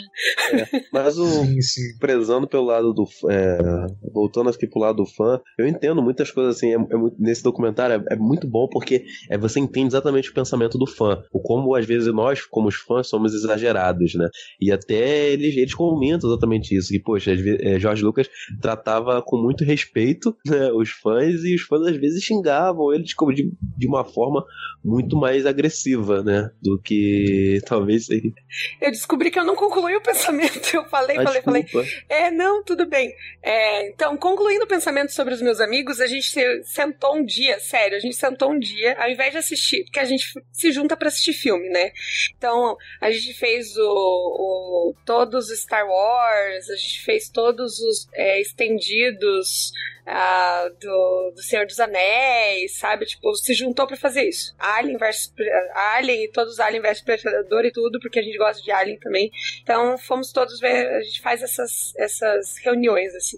E aí um dia a gente sentou pra assistir Star Wars, a gente não assistiu Star Wars, a gente ficou discutindo quais são os pontos positivos dessa saga que começou no final dos anos 90, né? tipo, ah, não é tão ruim, não, é ruim sim, não, não é tão ruim, porque tem isso, isso, isso. Então a gente começou a listar coisas assim que são boas dessa nova. Nessa nova não, porque tem uma nova agora, né? Mas que a gente chamava de nova trilogia na época, né? Até sair a que tem, que tá na Disney. Então, pontos positivos, por exemplo, eles falaram, pô, a luta com o Yoda é muito massa. Era tudo que a gente queria ver há muito tempo. O Yoda lutando, porque você pensa assim, nossa, aquele senhorzinho simpático, né? Aquele, aquele ETzinho simpático, verdinho, pequenininho, de bengalinha. Não deve ser tudo isso. Ele deve só ser o cara que, que orienta os outros. Ele não deve lutar. Aí pega, ele pega o sabre de luz e sai espancando todo mundo. É, foi muito bom de ver, né? A, a sequência que ele mata todos os Jedizinhos lá também. Não é, para você ver a crueldade e a maldade do, do Darth Vader também é muito bom de ver. Você vê. Eu lembrei do Caçador de Recompensas, que a história, o pouco que você vê do Caçador de Recompensas também é muito bom. Ele é um personagem bom, na minha opinião, tá? Podem discordar. Então você tem algumas, alguns elementos dentro da história que são muito bons, só que não compensa todo o resto, eu acho, né? Eu acho que o problema é a essência, né? É, vou... Débora, você tá aí ainda, né? Tô. Imagina você o Superman. O Superman para você é o símbolo de esperança, correto? Aham. Vamos supor que muda o Superman e mostra ele como o símbolo da tristeza. Você provavelmente, no mínimo, você Já ia ficar fizeram muito. isso. Já fizeram. Eu tava evitando, pra não, pra não ficar marcado como um cara chato. Mas pra mim, a trilogia, essa prequel, começa com isso. Ele tira essa questão da. essa questão religiosa da força, porque eu sou uma pessoa mu- muito religiosa, né? Então eu me identifico muito com isso, de você não poder tocar, você não poder ver, você não pode contar é, o nível, quanto, quanto de força a pessoa tem. A mesma coisa com a fé, né? Você não consegue medir o quanto de fé que uma pessoa tem. E não, não necessariamente a fé tem a ver com religião, mas pra mim isso diz muito. E ele vai e introduz os midichlorians e diz: Ah, o, o Anakin, esse garoto Anakin é forte porque ele tem tantos midichlorians, mais do que o mestre Yoda, sabe? Pra mim isso, isso não soa como Star Wars, né? Tanto que depois fizeram questão de tirar isso, na verdade, eu acho que é, isso é muito pouco mencionado depois, porque é uma coisa que, gente, não faz sentido nenhum. Isso quebra pra mim a essência de Star Wars. E tem É, na também- verdade, eles fizeram um monte de tentativas ruins, né, nessa, Sim. nessa sequência. no, na trilogia clássica a gente tem todo um lance de aventura e tudo mais. Nessa trilogia que a gente teve, é, foi uma coisa muito política, sabe? Ele jogou pro lado político, não teve nada muito aventuresco, nada muito de descoberta tal. Foi uma coisa bem diferente da, da, da clássica que o pessoal tava acostumado. É que eu acho assim, quando você vai tentar explorar camadas de personagens, de conceitos que já são muito enraizados no imaginário popular, é algo sempre arriscado. Que você tem que ter um roteiro muito bom. Você tem que saber executar muito bem pra não parecer que foi arrancado algo dos fãs, né? Eu acho, não sei se foi isso mais ou menos que o Pedro quis falar, sabe? Tipo, Uhum. quando ele comparou com o Superman, né? Tipo, ah, aquele- ah, você quis mostrar um lado mais intimista, mais sombrio do Superman, só que foi feito de uma forma muito porca. Sim. Então, você, então, em vez de você ter empatia, de você conhecer uma, um outro contorno do personagem, você tem uma rejeição. E eu acho que eh, Star Wars, acho que foi isso, né? Você quis explorar um outro lado, né? De um conceito que já era tão preso no imaginário popular, só que não foi feito. Só que você ficou tão mais preso em desenvolver efeitos especiais do que um bom roteiro que não que não convenceu, só criou antipatia. É, na verdade, assim, eu até entendo o que, que ele tentou falar. Como eu falei pros, pros meninos, acho que você estava ausente por um momento. Eu entendi que ele quis criar o negócio, a questão toda política, pra falar assim, ah, como se fosse o Império Romano, entendeu? Antes do Império Romano, você tem toda aquela briga no triunvirato. Olha só, eu dando aula de história aqui. você tem toda aquela briga no triunvirato, né? Um se voltando contra o outro, pra você enfatizar, né, que o Império ele ele veio para se manter com violência, porque havia muita briga. Então a violência é para você manter a unidade, mas muito porque você tinha muita briga e muito interesse envolvido por trás, né, do, da república. Então, isso me lembra muito Império Romano, assim. Eu sei da onde ele resgatou a história, só que, como você falou, ficou mal feito. Ele poderia ter explorado ou uma coisa ou outra. Ele quis explorar tudo. Não dá certo. Você não consegue abraçar um, o mundo com as pernas, entendeu? Exatamente. É que eu acho assim, eu acho que um bom roteiro, sabe? Você não precisa nem ficar se explicando, nem se esforçando depois pra dizer, ah, eu entendi o que ele quis dizer.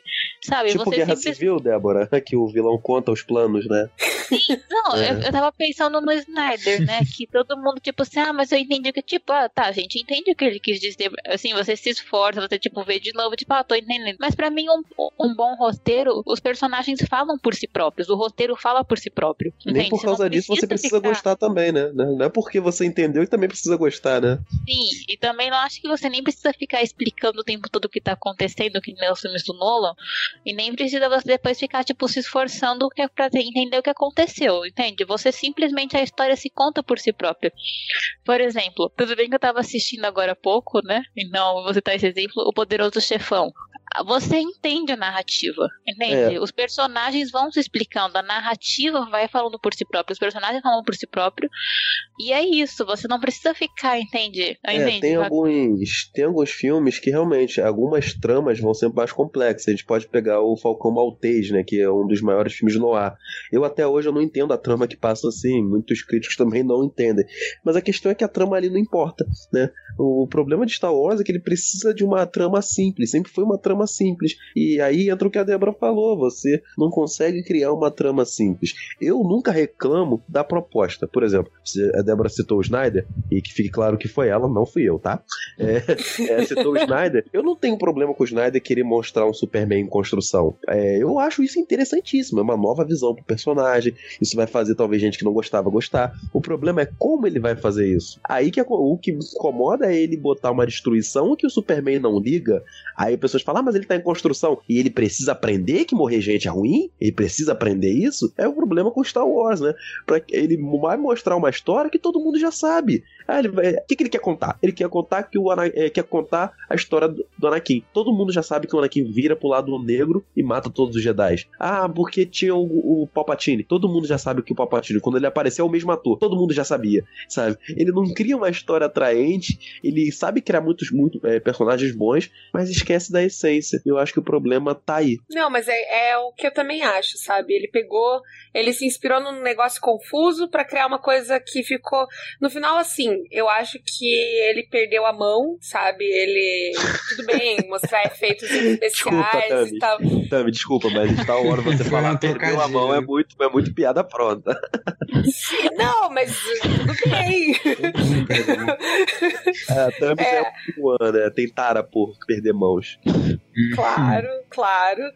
Eu sou a- a- o alívio cômico aqui, tá?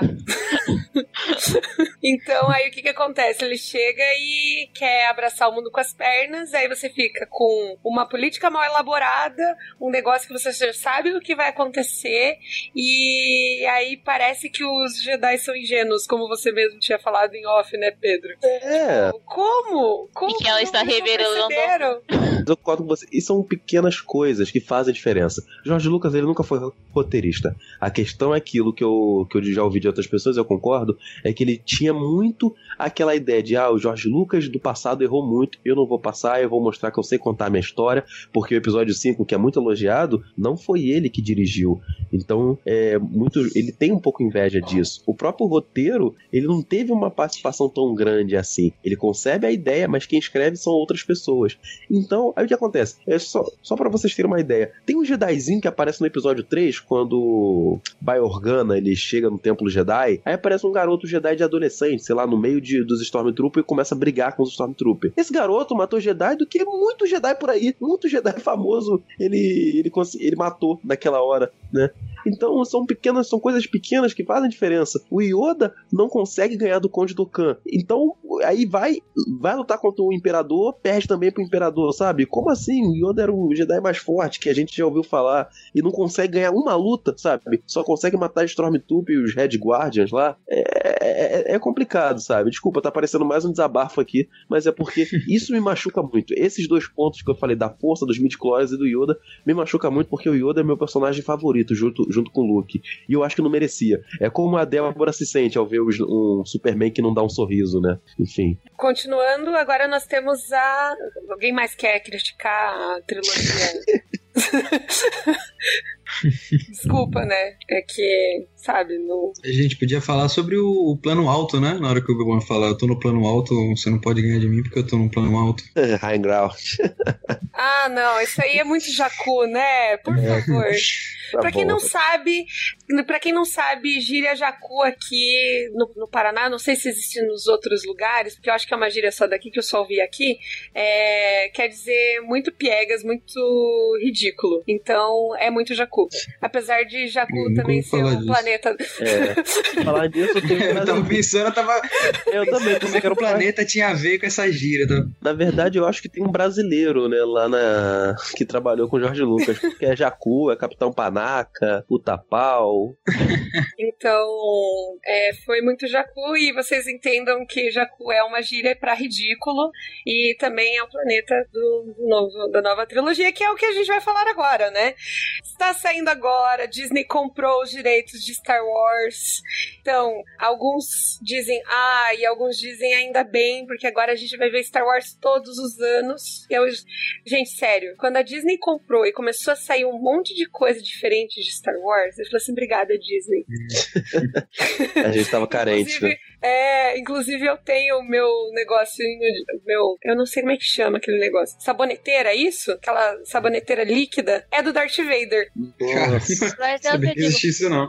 Gra graças a, a Disney. Aí que você vê o poder do amor do fã, sabe? Que mesmo depois Sim. daquela trilogia uh, abaixo das expectativas, quando anunciam que vai ter um, Star, um novo Star Wars, as pessoas ainda se empolgam. As pessoas ainda ficam felizes, porque é aquela coisa que o fã tem isso, né? E então. Sim. E eu vou dizer yeah. para vocês que quando eles anunciaram tudo é, que ia acontecer, eu fiquei, tipo, muito, muito, muito, muito feliz. Eu fiquei muito feliz. Quando foi comprada, ficou todo mundo. A maioria ficou com o pé atrás, né? Tu gostou, mas a maioria ficou com o pé atrás, ficou com medo de ser meio banalizar o Star Wars e tal. Só que depois que estreou o episódio 7, até depois do trailer, a única pergunta que ficou é por que, que a Disney não comprou em 99, né? Antes do Lucas fazer a ameaça fantasma.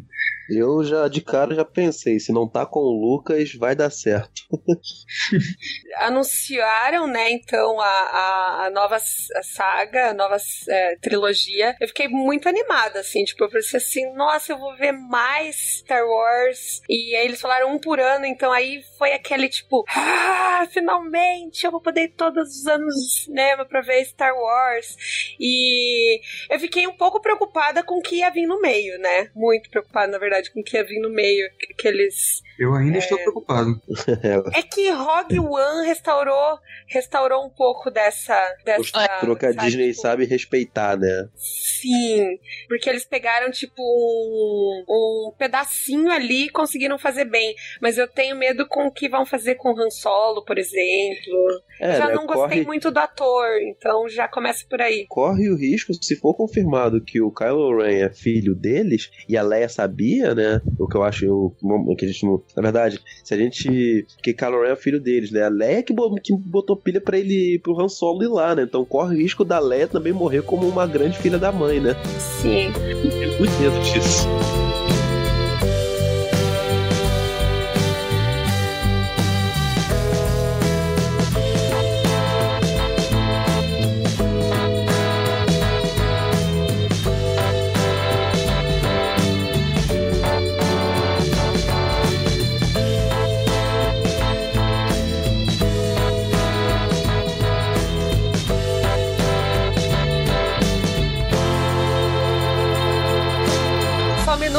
Meu pai entrou na chamada. Oi, pai. Oi, filha.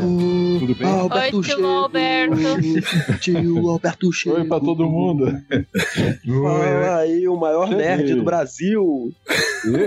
Quem é isso? Eu não. É, eu sou seu fã aqui, seu Alberto, aqui. Escuto, já escutei várias vezes já, seu Ah, é, podcast. Pedro? Prazerzaço estar aqui. Que bom, né? Tô aqui, chegando meio atrasado, né? Tinha compromisso, mas tô aqui, tô olhando, eu tô, tô ouvindo já um tempinho vocês falando. Seis, Ele seis, nem falou nada, tá vendo? seis minutos e 46, 47. Não, eu já, a gente já citou alguns dos documentários que o senhor mandou citar, tá bom? E já falei do especial de Natal também. Ah, é, ah, isso aqui todo mundo tem que, que assistir. É. Sim. Nerd, é nerd? me forçou. Aí você vai es- descobrindo alguma coisa dentro da Netflix. Opa, Star Wars? Oh, então não tem Não pode como deixar, deixar. passar nada. É, não, não, não pode deixar, não. Ele me incomodou até, até eu assistir, assim, tipo, vai, você não assistiu ainda? Aí depois ele falou do Dead Seven Show, ele falou assim, mas o Dead Seven Show fala do Star Wars? É, Vai lá no episódio eles, tal. eles vestidos lá, fa- fazendo uma paródia. Uhum, Legal. Ah, o Jonatas vai ficar feliz. Meu pai me obrigou a assistir o, o, o Spider-Man, tá bom? Ele falou assim: ah, ele queria assistir alguma coisa nas férias. Aí ele ficou tipo, então, eu queria ir no cinema, né? Aí só tem a Múmia e o Spider-Man, né? É, quando eu vou fã, Curitiba. é? É, quando eu vou pra Curitiba, só lá que normalmente eu posso ir no cinema, aqui fica complicado. Aí eu tenho que le- levar minha filha, que é a única que vai no cinema comigo. Aí só tava passando o Homem-Aranha, então vamos assistir Homem-Aranha. E a. Tamires ama o Homem-Aranha, tava contando Nossa, os dias pra ver esse filme. Claro. Ela vai assistir é, Guerra Infinita pra ver o Homem-Aranha, porque Com certeza. A, Ta- a Tamira estava subindo pelas paredes de vontade de assistir Homem-Aranha. Tá vendo? É por isso que eu faço trocadilho aí, ó. Tá vendo? É explicado. Não, pai, eu tava falando também da série do- dos, dos Yuki lá, que o senhor me fez assistir também. Qual série? Aqueles, aqueles filmes da. A gente falou também dos filmes é, de TV. Ah, o, aqueles. Aham, aham. O senhor me fez assistir até o, até o desenho também. Eita. Aí eu descobri que eles não assistiram. Ah, é.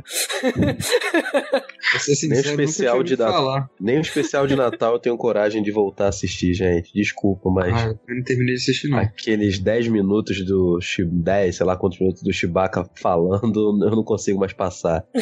E, esse, inteiro. esse aqui, eu creio que. Acho que eu já comentei.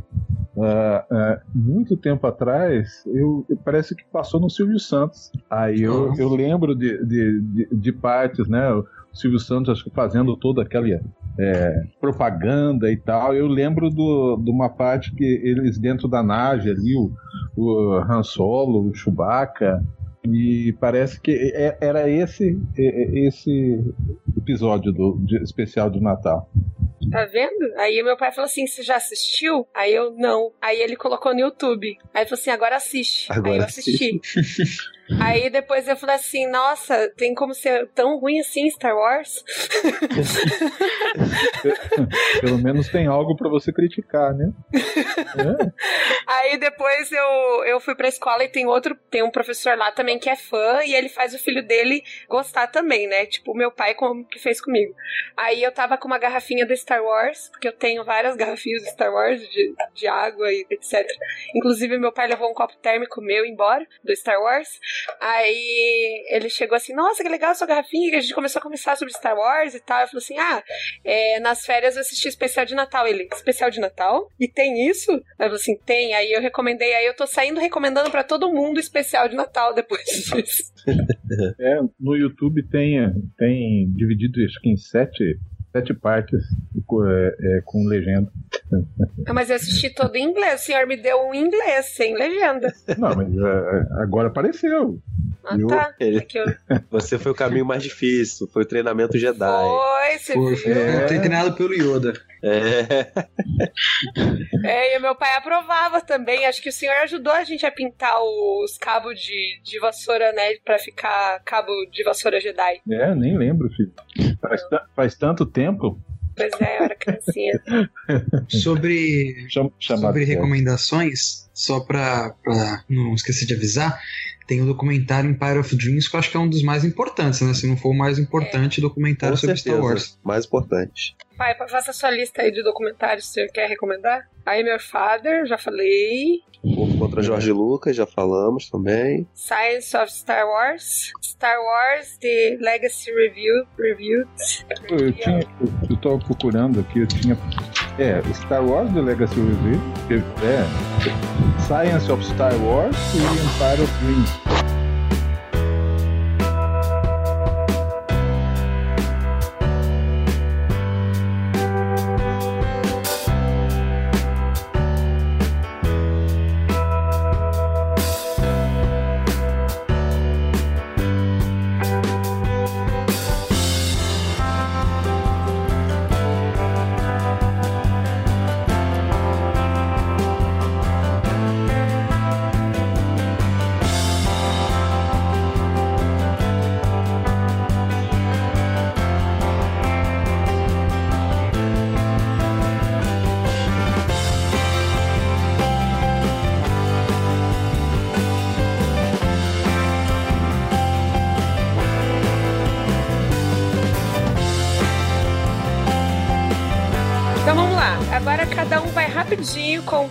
Como é que conheceu Star Wars. Então agora a gente vai ter que fazer, né, aquele, aquela rápida apanhado. Começa pela Débora. Não, vamos começar por quem? Pedro. Você... Começa pelo mais sem graça, começar né? com a Débora. Com a Débora, que só assistiu uma vez, mas ela falou isso várias vezes. é que era mais rápido. Pedro, como você conheceu, então, a, essa coisa linda, maravilhosa que é Star Wars? Então, foi através. é, como muita gente, né? Foi pelo meu pai, que ele ia passar na televisão e meu pai falou: ah, filho, vamos ver esse aqui, ó, você vai gostar. E foi Uma Nova Esperança, né? Se não me engano, foi no SBT ou na Manchete, foi um desses dois, não lembro muito bem. Mas eu lembro, lembro até hoje, lembro que foi à noite, né? Eu tava no meu quarto vendo, aí sentou, ele sentou na cama, eu no chão, porque eu ficava brincando com os brinquedos, e às vezes eu ficava contando a história do filme nos brinquedos, ou seja, já começava a fazer meus roteiros aí. Então foi isso, foi com o episódio 4 junto com meu pai, cara. E dali foi só vício, né? Pra frente. Cada vez mais vício com Star Wars. Jonatas, como você conheceu Star Wars? Olha, eu não, não lembro assim um dia específico que eu sentei com meu pai e assisti, mas desde que eu me entendo assim por gente, desde que eu tô em casa, tá passando Star Wars na minha casa, assim, é coisa de ah, é, pra não deixar a casa em silêncio, ou é louvor ou tá passando Star Wars em casa, porque meu pai tinha uma coleção imensa de CD, de DVD que a gente foi roubado nessa casa, e aí passava filme o tempo todo na minha casa e Star Wars tava lá. Aí teve um dia que eu realmente peguei pra assistir, falei, vou assistir isso aqui tudo. Eu acho que foi com uns ou 10 anos de idade. Eu falei, pô, agora eu quero assistir isso aqui mesmo, né? E eu assisti e me apaixonei de verdade, mas eu sempre fui fã, sempre brinquei desde pequeno. Débora, você gostaria de contar pra nós a sua experiência com Star Wars? Ou você acha que não? Não, não, eu posso contar. Não tem. Então, eu fui assistir Star Wars já adulta, porque eu nunca tinha assistido. Que desculpa, porque na minha infância eu tava muito ocupada assistindo os filmes da Barbie, Sabrina e outras coisas. Então, um dia eu pensei assim, cara, por que, que eu nunca assisti isso? Eu vou assistir agora. E foi assim. então, não, não é uma história É, interessante. gente- qu- quando eu for, aí você vai assistir mais. Ah, não, eu tenho o box da Audrey. Da bonequinha de luxo, a princesa e o plebeu. Tá bom, então, né? É... Foi. Bom, meu pai todo mundo já sabe, né? Como é que ele conheceu Star Wars. Mas você queria contar de novo, pai, ou não? Não preciso falar nada, então? Não. Eu acho que eu não contei como foi. Você então, não assim, contou. meu pai, é, meu pai, ele sempre falava assim: "Ah, eu quero, ele ele alugava os filmes, tá? E ele falou assim: "Vem cá, senta aqui". Senta aqui. E é, vem cá, senta aqui. Então a gente- é, eu assistia de tudo, desde pancadaria dos anos 80 até, sei lá, o que mais o senhor passava, pai? Além de Disney, talvez o senhor gostava de Disney também, né? Superman. Eu, eu alugava, alugava uh, fita VHS, eu né, comprei o videocassete, aí eu ia, ia até a locadora, eu alugava sete fitas, sete dias, sete reais. Então era eclético, porque Você pegava um monte de, de coisa boa, ruim. Vamos ver o que que É, então eu assisti de tudo nessa vida, gente. Aí o pai, como queria companhia, eu era a única que tinha, acho que paciência pra sentar. Não, eu acho que gostava. Sentava do lado do pai e ficava os dois, né, comendo pipoca juntinho e assistindo filme. Ruim e bom, ao mesmo tempo. e o Star Wars foi legal, porque o Star Wars foi. Eu tinha acabado de fazer cirurgia, eu tinha saído do hospital, tipo, eu tinha ficado. Eu fiquei um tempo no hospital, né, por causa da cirurgia da amígdala, pai. Uhum. Aí eu tinha ficado um tempo e eu tava totalmente baqueada, assim, tipo, sabe? Aquilo de. Porque deu complicação na cirurgia. Então eu tinha acabado de voltar para casa, assim, eu tava totalmente chateada, tipo, com tudo que tinha acontecido. Aí é, eu acho que o Juliano tinha comprado, né, pai, os, DVD, os CDs e o senhor pediu emprestado, alguma coisa assim. Não, não era CD, era VHS. Provavelmente, eu Isso não é- lembro direito. É, acho que esse a gente pegou emprestado do meu primo. E aí ele falou assim: Não, você tá senta pra assistir o melhor filme do mundo. Aí foi assim que eu comecei a assistir Star Wars. Só que eu assisti o primeiro, o, que tinha acabado de lançar, que era o primeiro episódio, né? Que é o episódio né, da primeiro episódio da Ameaça Fantasma. E aí depois assisti a série a- o clássico, a trilogia clássica. E inclusive o meu filme preferido é o mesmo filme preferido do meu pai, que não é de todo mundo. Qual é? Então foi assim. É o. Qual é pai mesmo? É o primeiro, é a Nova Esperança. Ah, nós mas pra mim é o segundo melhor. Não, é o melhor. Pra gente é o melhor, né, pai? Não, sim, mas é é o melhor de muita gente. Uhum. É que todo mundo fala, ah, é o segundo, o segundo, mas eu gosto mais do primeiro. então, é, foi assim, eu tá, tipo, meu pai falou, você vai assistir o melhor filme do mundo naquele dia, e aí realmente eu assisti. Eu lembro até o que eu tava, pra vocês terem uma ideia, eu lembro até o que eu estava comendo enquanto eu assistia. Eu comi polenta e tomei sorvete de, de aquele é, napolitano. Eu lembro o gosto da comida no dia que eu tava assistindo Star Wars. Nossa. Você só podia de- é comer coisa gelada e papinha? Minha, eu lembro, eu lembro até hoje o que, que eu tava comendo e como é que eu assisti. Porque eu assisti na cama, é, meio, meio chateadinha, assim, mas eu ficava, tipo, eu não sabia se eu dava risada, porque doía a garganta, ou se eu, sabe, tipo, aquilo tava doendo pra engolir, mas eu tava tão feliz, tão feliz, que, tipo, aquilo me tirou de um desânimo completo, assim, e me deixou alto astral de novo, assim. Então, essa é a minha experiência com Star Wars. Eu acho que eu sou fã por causa disso, porque ele me animou num momento de muita dificuldade. Porque criança, você sabe, né? Criança, qualquer coisa é um momento de dificuldade pra ela. Então foi assim que, que aconteceu a minha história com Star Wars. Obrigada, pai. Por nada. Então não preciso falar nada, então. O senhor lembra de ter dito isso? Assistir o melhor filme do mundo? Ah, filha, eu já falei tanta coisa contigo. Mas provavelmente foi isso. Então tá Ah, bom. Então, Ó, deixa eu falar um pouquinho fala. como eu é, conheci o Star Wars. Pode. Fala como você conheceu Star Wars. Então. Você manda aqui, seu Alberto. Eu, eu já fui no tempo quase do cinema, né, de ter assistido a, a Uma Nova Esperança. Eu não fui no cinema né, para assistir esse a- o, o primeiro episódio de 1978, mas eu passei na frente do, do, do cinema. Eu lembro que é o Cine Vitória em Curitiba. Aí ah, me chamou a atenção a chamada, né, o desenho, a, a- o pôster, podemos dizer, né? Porque como eu gostava de ficção científica, tem um, um filme que fizeram um remake dele é, tempos atrás, mas um filme de 1960 que é a Time Machine, é, Máquina do Tempo. E, e quando apareceu o, o, o pôster do, do Star Wars, estava na frente do cinema lá e tal, eu vi o, o Darth Vader, parecia, eu lembrei do, de algo do, do.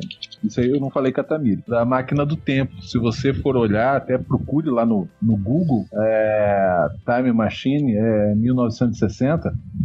ah, tem um monumento um- uma cabeça grandona assim, e aquela cabeça escura me lembrou o Darth Vader. Daí eu olhei aquilo ali, opa, deve ser algo interessante. Só que não me levaram para o cinema, né? eu era novo naquela época, não sei, né? Aí não consegui ir pro cinema, então a primeira coisa que eu fiz, o que eu consegui foi comprar o álbum de figurinha. Então eu comecei a, a conhecer o Star Wars através do álbum de figurinha, do Guerra nas Estrelas. E antes de chegar ao cinema, né? O filme, né? É, como eu não conseguia assistir no cinema, é, a, a banca era mais fácil ali, ou era, acho que era mais Sim. barato eu comprar o álbum, aí eu comecei a fazer o álbum junto com um colega meu, não sei, acho que 78, não sei se acho que era na terceira série, terceira ou quarta série. Só que daí, como você conhecia o Guerra nas Estrelas, né? O álbum era Guerra nas Estrelas, não, não era o Star Wars, era Guerra nas Estrelas. Ah, aí o meu colega, provavelmente vocês já ouviram, né? a- O Atamis deve ter falado. ah, ah, ah, o álbum de figurinha ah, tinha a figurinha e depois tinha uma, ah, uma legenda embaixo. Então o nome dos personagens você só lia. Eu não conhecia. E, e os robôs era tudo nome corrido, não era R2D2, né? R2D2, o C3P0. Então o, o C3 parecia tudo junto. C3, C3, P0. Aí o meu colega ele lia errado. Aí ele lia o Cetris Perezo. Esse é muito Porque ele não, legal. é, ele não entendia que. A gente, a gente, né? Eu também, não entendia que era número, né? Porque estava tudo escrito para ser 3 P0. Como se fosse nome e sobrenome. Aí depois, quando assisti o filme, que, que aí eu dei risada. Aí fui atrás dele e falei, ó, nós estamos falando errado aqui. Aí aca- Aí acabei Eu vendendo acho- meu álbum figurinha pra ele. Eu acho essa a melhor história de todas. no C3 Sim, não, meu pai é. E não, meu pai é fã de Star Wars sem ter assistido o filme. Tipo, como? Muito legal, né? Sim. E quem levava o senhor no cinema era o vô, né, pai? Pra É, não, não, é, esses é, aqui particularmente não. Eu- meu pai me levava mais quando é, ah, às vezes tinha aquele Trinity, fi- filme do Trinity, Carambola. A gente foi algumas vezes assistir é, Tom e Jerry, passava no cinema, alguns desenhos da Disney. Nos levou a assistir também é, Branca de Neve e Sete Anões, mas era não era o desenho, né? Era com personagens, né? De, de verdade. Aí esses aqui acho que eu fui com os. Ou eu fui sozinho, ou fui com os meus primos para assistir. Daí ó, o Império Contra-Ataca, fui algumas vezes, acho que pelo menos duas vezes eu fui assistir. Né?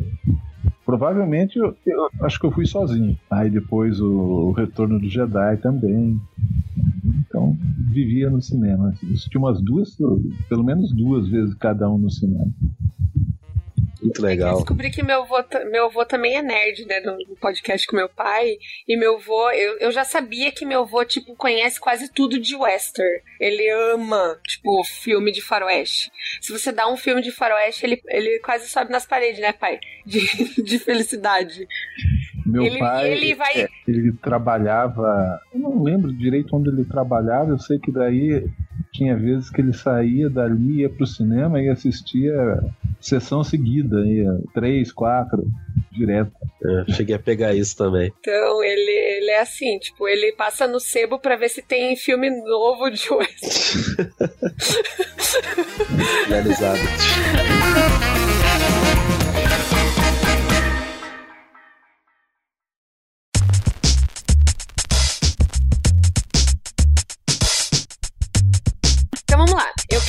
saber os melhores e piores, tá bom? Então se preparem. É, melhores personagens e piores personagens. E melhores filmes e piores filmes. Então vocês vão ter que escolher, ok? Pode Beleza. ser? Vamos ver pela ordem que está aqui. Jonatas, comece você. Eu sei que é difícil, tá? Porque tem um personagem bom. Mas vai lá, personagem e filme.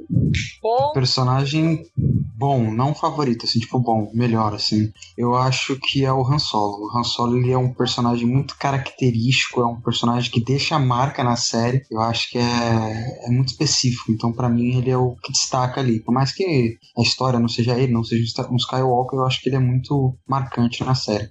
E o melhor filme pra mim é o, é o episódio 5. e agora os piores. Os piores. Eu acho que o episódio 1 é o pior filme, assim, de lavada. O 2 ainda tem algumas coisas interessantes, mas o episódio 1 realmente, pra mim, é super esquecível, assim. O, o Qui-Gon Jinn, tudo, tudo aquilo pra mim é, nossa, horrível demais. E episódio ruim, ah, é, episódio ruim, é personagem ruim. Olha, eu acho que o pior que o Jar Jar Binks é aquele rei que é da mesma raça dele, que é um meio gordão, assim, fica fazendo umas graças durante o episódio 1. Eu acho aquele personagem totalmente ridículo e desnecessário ali. Pedro, diga quais são seus personagens preferidos. Sim. E o seu não preferido. Beleza. E o seu filme preferido. E o seu filme não preferido.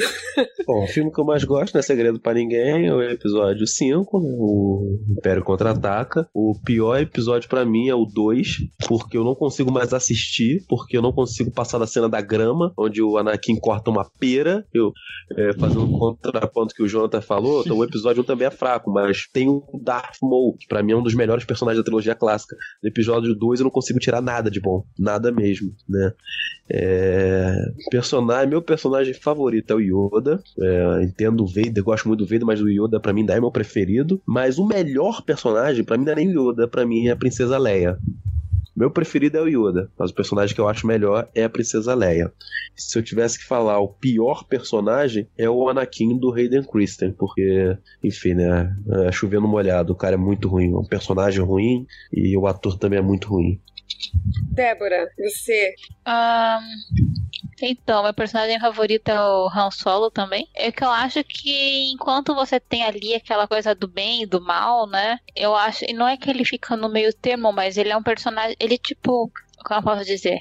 É que eu tô tentando comparar com o Star Trek. Ele não é nenhum da, nem da frota, nem um Klingon. Ele só tá vivendo a vida dele. Ele é uma pessoa que ele é civil. Entende? Eu acho que isso é uma coisa interessante do personagem. Que ele não é um. Ele não é da resist da, da rebelião e ele também não é da coisa. Ele é um personagem civil que eu acho que ele dá aquele aspecto muito humano do lado de fora da rebelião do que tem acontecido, de como é que as pessoas vivem enquanto tá tendo essas guerras nas estrelas. Então acho que ele dá um tom muito interessante pro filme também, esse aspecto de fora. Uh, o pior personagem, eu não sei dizer o pior personagem. Uh, eu acho que eu não sou tão fã de Star Wars assim pra dizer que tem um personagem que eu não. Assim, pra mim não. Deixa eu pensar. Ah. Não, não, acho que eu não sei dizer. Eu acho que os que citaram aqui são bem ruins, sim. então. Aí, meu filme favorito é o episódio 6, porque eu gosto de como as coisas foram encerradas, eu gosto daquela sensação de vitória final feliz, a redenção do Darth Vader. Eu, eu gosto de como foi encerrado, eu acho que ela, para mim, o filme encerrou aquela sensação de missão cumprida, conseguia, sabe? A gente contou uma história, então eu gostei disso. E o pior filme, para mim, é o episódio 1, porque ele tira a vontade de você ver o episódio 2 e o 3, sabe? Ele é tão chato, assim. Você não chega nem no 2, né? Não, porque, por exemplo, a, a, Uma Nova Esperança. Você tem vontade de ver o próximo, você gosta daquilo, né? é legal e você fica curioso e, você, e desperta algo. Agora no episódio 1 você já fica. Entende? Já tira o teu hype. Então, eu vou colocar esse. Pai, você agora, sua hora de, de dizer para nós. Melhor e pior. O melhor filme você sabe. Episódio 4, Uma Nova Esperança. New Hope. É, mais por causa da novidade, né? Não vou dizer que né, o Império Contra-Ataca foi ótimo, o Retorno de Jedi também gostei muito, né? É, mas é por, pelo fato da novidade, né? Do, do começar ó, a saga ali. Então é, eu, eu gosto muito desse episódio. E o, o pior, eu creio, é, eu vou colocar o episódio 2, né? Mas mais por causa do. do. Do, do Anakin, né? Do Hayden. É, que não, parece que não encaixou no, no, papel ali. Você vendo nos três primeiros ali, a primeira trilogia, o Darth Vader, ele não encaixou como Darth Vader, né? Se tornar o Darth Vader. Então, Uh, o primeiro episódio 1 ele é pequenininho ali, aí até tudo bem, né? Mas aí depois, quando ele cresceu, o ataque dos clones, a guerra dos. Uh, fica estranho. Então eu não. Não. Coloco o episódio 2 como o pior. E o personagem pior o, é o, o, o Hayden né? Como eu falei, não, não encaixa como o Darth Vader. Aí então, aí o melhor é, personagem é Darth Vader.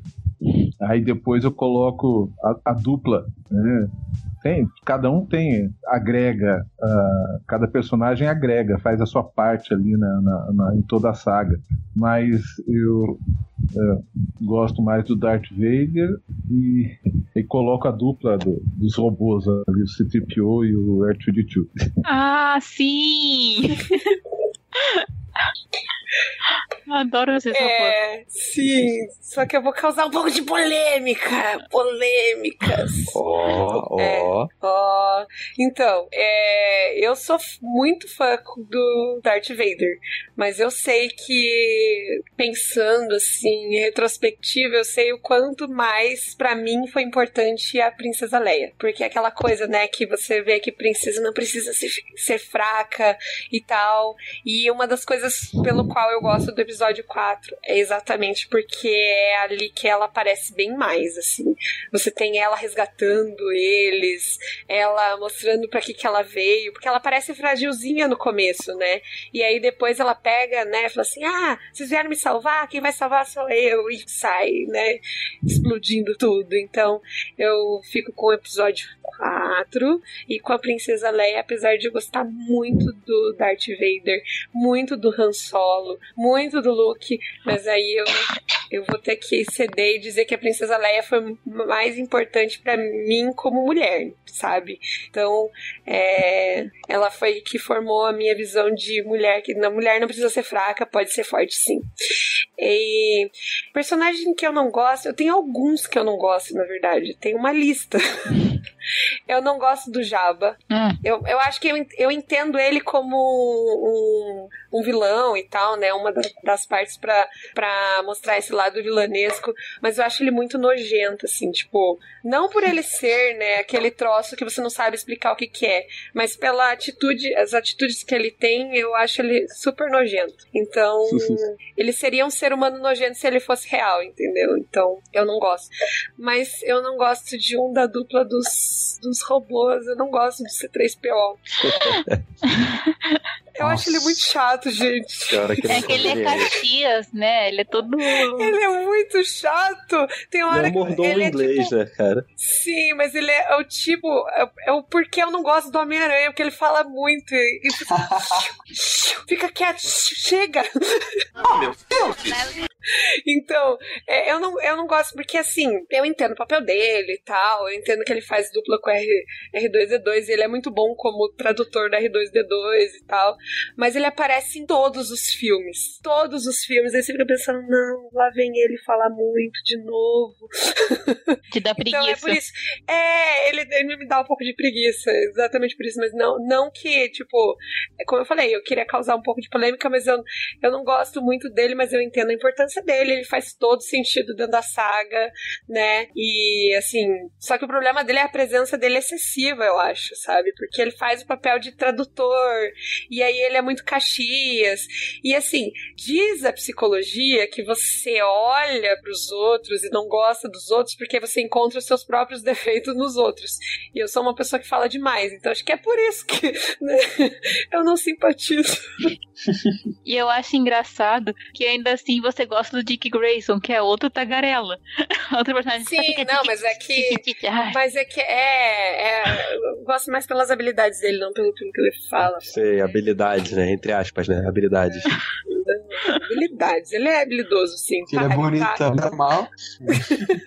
Agora o Peter É. é um carinha normal e fala muito não gosta, né? Aí o Dick Grayson. né? Não, eu não gosto porque ele é adolescente também, tá? Eu trabalho com adolescente o dia todo. Não preciso de mais dramas adolescentes na minha vida. Frase Débora, tá? É. Essa frase é dela, tá? Ela falou no, no Come Pod, então eu, eu, eu tomei emprestado. Mas, assim, eu também concordo que o, o, o Anakin Skywalker, pra mim, ah, é- foi horrível. Não o pequenininho, o pequenininho eu achava ele bonitinho, eu falei assim, ai, que fofinho. E, Sim. Mas o rei Era bom. Ai, foi difícil engolir. Eu acho que no 3 ele ainda dá uma melhoradinha porque ele coloca a máscara e fica como Darth Vader, sabe? No momento que ele, ele vira, ah, vira uma máquina, fica tudo certo, não é verdade? Então, é isso. Mas eu, sabe uma coisa, assim, eu não gosto do Anakin em si. O Anakin eu acho ele muito ruim. Mas a química Anakin e Obi-Wan, eu gosto, eu gosto muito, assim, principalmente porque é um dos meus personagens favoritos, o Obi-Wan. Mas os dois eu acho que fica uma parceria muito legal. Fica. Não, eu, eu vou concordar com você, porque fica bem aquele, o mestre tentando guiar o aprendiz, né?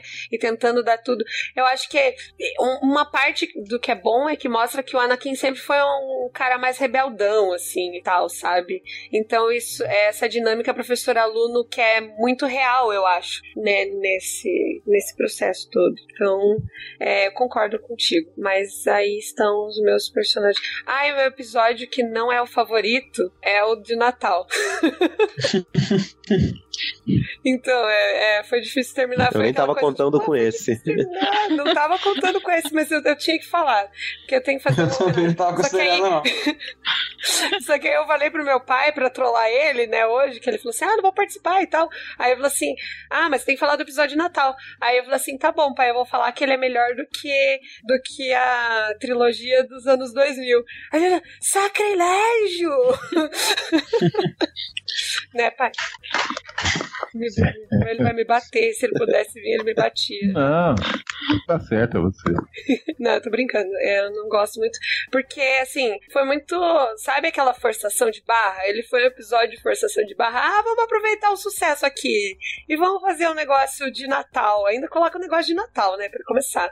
É, e não. E, tipo, sabe? Você fala assim, é de Natal, mas não tem nada a ver. Por que, que ela tá cantando? É, por que que existe Natal? música mais- É, pra que ter Natal Numa Wars? Galáxia muito, muito distante. É, numa Sabe uma- galáxia muito, uma- muito distante. Uma coisa bizarra também, que eu tava pesquisando umas imagens de Star Wars no Google, e tem um ensaio fotográfico, que é do último episódio, que é a Leia, o Unk, um Unk, né, um Chewbacca e o Vader na praia. O ensaio fotográfico é na praia. Tipo, tá o Vader com aquela roupa de, de Vader, tá a Leia com aquele biquíni de metal dela do último filme, e tá, tipo, todo mundo com maior naturalidade na praia, assim. Não faz o menor sentido, cara. O cara que teve a ideia de tirar uma foto do Vader na praia pro filme é muita Não bizarrice dos anos 80. É, não, e, e esse episódio tem, tipo, aí falou assim, ah, mas tem a família do tio, então eles dão uma família pro tio, então fica, tipo, e aí sequestram ele, ele falou assim, ai gente, que história mais jacu, desculpa, de novo, jacu, que história mais ridícula, não, não faz sentido, não, para, sabe, tipo, eu ficava assistindo com, não, para, para, mas é Star Wars, eu disse, não, para, por que que eu sou essa fã que gosta de coisa ruim? Não, para. Aí eu, eu fui assim o, o episódio inteiro. Eu acho que a, a parte mais legal do episódio é a Leia cantando. Com aquela cara de Aquela cara da Carrie Fisher. É. É, pode ser. Então, esse é o o episódio menos, menos bom, tá? Porque Star Wars eu acho que tudo é muito bom. É fã, né? Falando.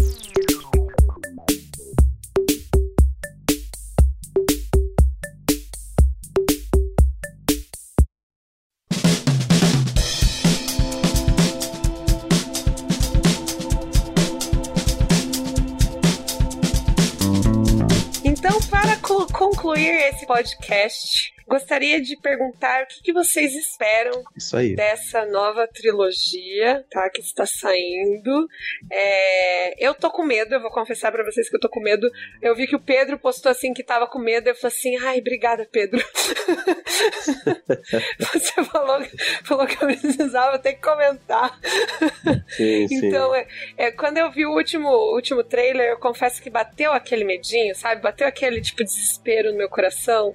E aí eu comentei também com a minha amiga, Tami, que, né, é, ela falou assim: Ah, você viu? Eu falei assim, cara, eu vi, mas eu tô com um pouco de medo. Ela falou assim: Olha, eu nem vou ver mais nada pra ir como eu fui ver Blade Runner, sem saber muita coisa, pra mim não me decepcionar. então, tipo, apesar. Gente, Blade Runner é muito bom, tá? Fica aqui a dica. É, então, quem gostaria de começar? Vamos ver. Pai, você que não começou nunca, você sempre foi por último. O que, que o senhor tá esperando dessa nova trilogia? Pra esses dois últimos episódios que vão sair?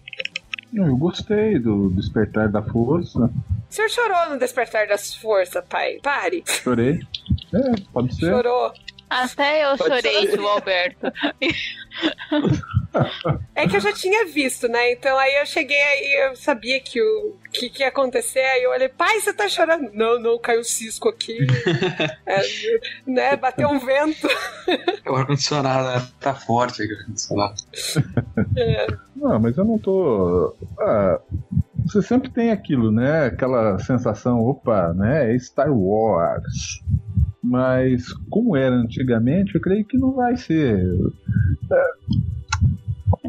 Ah, eu creio que, que olhando para o despertar da força e tudo que vai. Vai ser um bom entretenimento, né?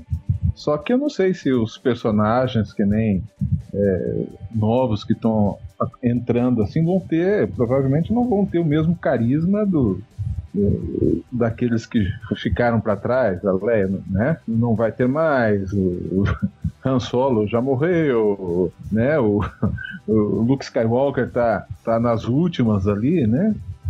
Ah, eu sei que vai sobrar só pro C-3PO e o R2D2. Mas, né? Vamos esperar para ver. É, é, mas é que ele é novo, né? É um personagem. Eu creio que vai terminar. Vai, começou Star Wars, vai terminar o Star Wars, vai ter esses- os dois androides até o final. Mas eu não, vamos esperar para ver. Pela trailer eu achei meio interessante, né? Não tô ficando com medo, não. O pessoal tá investindo na, na continuidade da saga. Coisa, coisa ruim, eu creio que ficou aquela trilogia é, 1999, 2000. Vamos esperar pra ver. Débora, você que tá aqui na minha, li na minha linha. O medo que eu tenho? Cara, Não, de- você- não, você não. da- O que eu acho, o futuro, né? O que esperar, né? O que esperar? Ah, eu espero que o futuro da saga ela, ela consiga dar o que a saga original trouxe de você assistir, você se sentir esperançoso, de você se sentir aquecido. Eu espero que tenha isso, né? Porque eu acho que hoje em dia ah, o cinema tem adotado um ar muito cínico em contar histórias, né? Então eu espero que ela consiga, apesar de ser um novo elenco, de ser. Não sei qual vai ser o caminho que a força vai tomar, mas que ao final a gente consiga ter essa sensação de uma esperança, né? Que a, que a saga original trouxe pra gente. Então é isso que eu espero que Star Wars faça, porque Star Wars pra mim é sobre esperança, é sobre você vencer, sabe, o bem vencer o mal, essas coisas todas. É, é o. É, isso, tipo, tipo o Superman, sabe? Que faz a gente acreditar e você fica feliz e, e sai feliz do cinema. Então é isso que eu espero.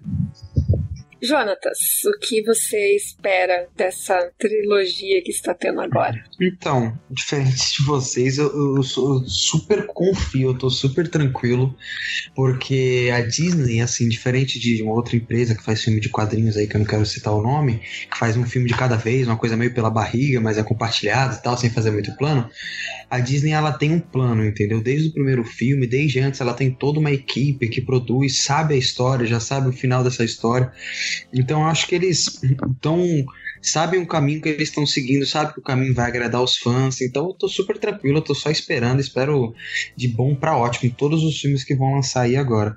E o meu personagem favorito dessa, desse, desses novos filmes é o Kylo Ren. Eu espero que ele tenha, por mais que ele tenha matado o Han Solo, que é meu personagem favorito, eu espero que ele, ele tenha uma, uma história muito profunda, assim, muito boa ainda.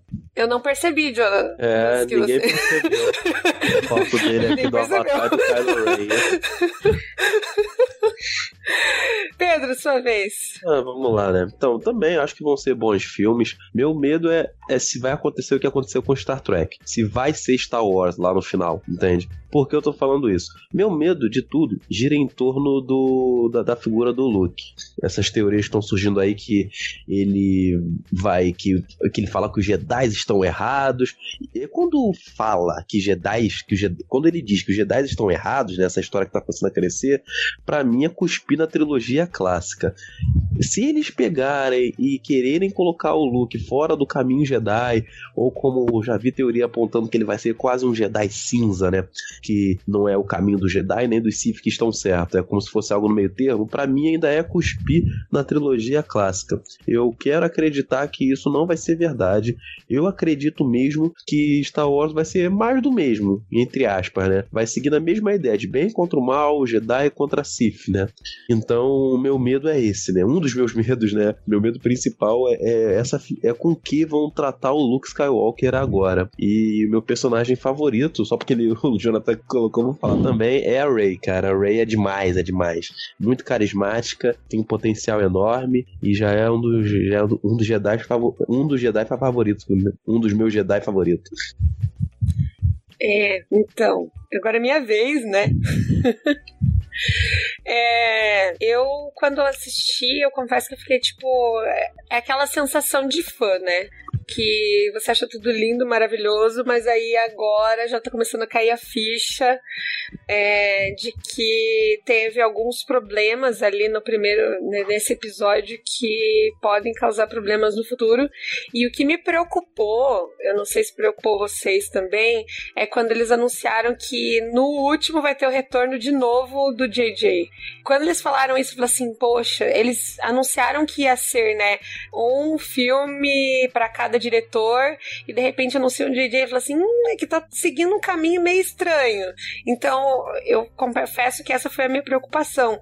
Eu acho que é ler muita notícia, sabe? Tipo, a minha preocupação vem de ler muitas notícias. A minha também. É... Então, e aí uma das coisas que eu tava notando quando eu assisti de novo foi que não só a Ray usou o sabre, mas também o Finn. Então, assim, hum, né, essa, a ideia do equilíbrio então já tá meio, meio comprometida aí. Então, o que, que eles vão fazer? Será que os dois têm a força? O que é bom, mas pode se tornar, tipo, sabe aquele agora eu vou usar de novo perder a mão, né? nessa, nessa saga também, nessa trilogia também. Então, é, eu, a minha preocupação é essa, mas eu tenho certeza que vai, vão ser filmes é, legais, assim, porque até agora é, tá atendendo as minhas expectativas. Eu fui pra Rogue One sem expectativa e saí de lá com uma camiseta do Rogue One, sabe? Tipo, é, como eu falei, eu dormi com peso na, aquele peso na consciência, meu Deus, esse filme é muito bom, porque foi o que eu dormi. Eu tava esclarecendo, eu estava gripada e tinha tomado um remédio que me deu sono. Aí eu dei aquela piscada rápida que, né, revigorou. Eu pensei assim, ah, eu não acredito que eu dormi no melhor filme do ano. Eu não acredito que eu dormi no melhor filme do ano. Aí eu fui assistir de novo com meu pai e descobri que eu só tinha perdido, na verdade, o voo de nave, assim. Aí ficou tudo certo, tudo tranquilo. Eu falei assim, ai, porque eu não perdi nada. É, no, no Rogue One. Então, a minha preocupação maior não é com a saga em si, a saga não, a trilogia em si, porque eu gosto da Rey, gosto muito, eu acho muito legal eles colocarem um protagonismo feminino, é, tanto isso quanto Rogue One acho que me chamou mais atenção, que são duas mulheres que, se, que, que dão o norte da história, né, então a, a princípio a força despertou na Rey e uh, no Rogue One também é comandada por uma mulher. Sim. o que me, já me deixou bem feliz. Me deixou feliz também eles colocarem o fim como negro.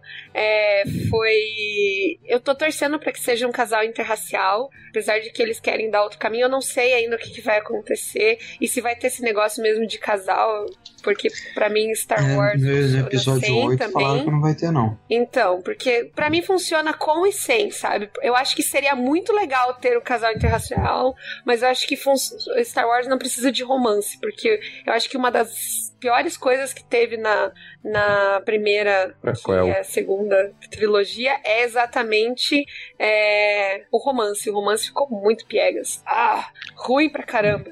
Então, forçado pra caramba. Então, eu acho que Star Wars funciona com sem.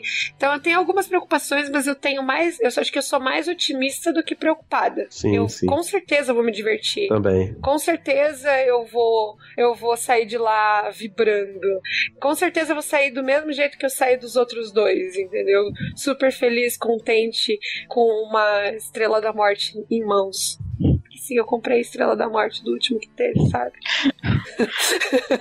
A Eu Tamires, ela comprei o balde da estrela da morte. de ir no clima pra assistir um filme. A gente foi assistir Batman Lego e ela foi com a camiseta do Batman e tava conversando com o menininho da Foi. fila que tava gostando. Que, Eu conversei com o menininho da fila. É porque né? na Aí ele ficou gente- tipo. é, do Rogue One, eu tava com a camiseta do Star Wars e o cara.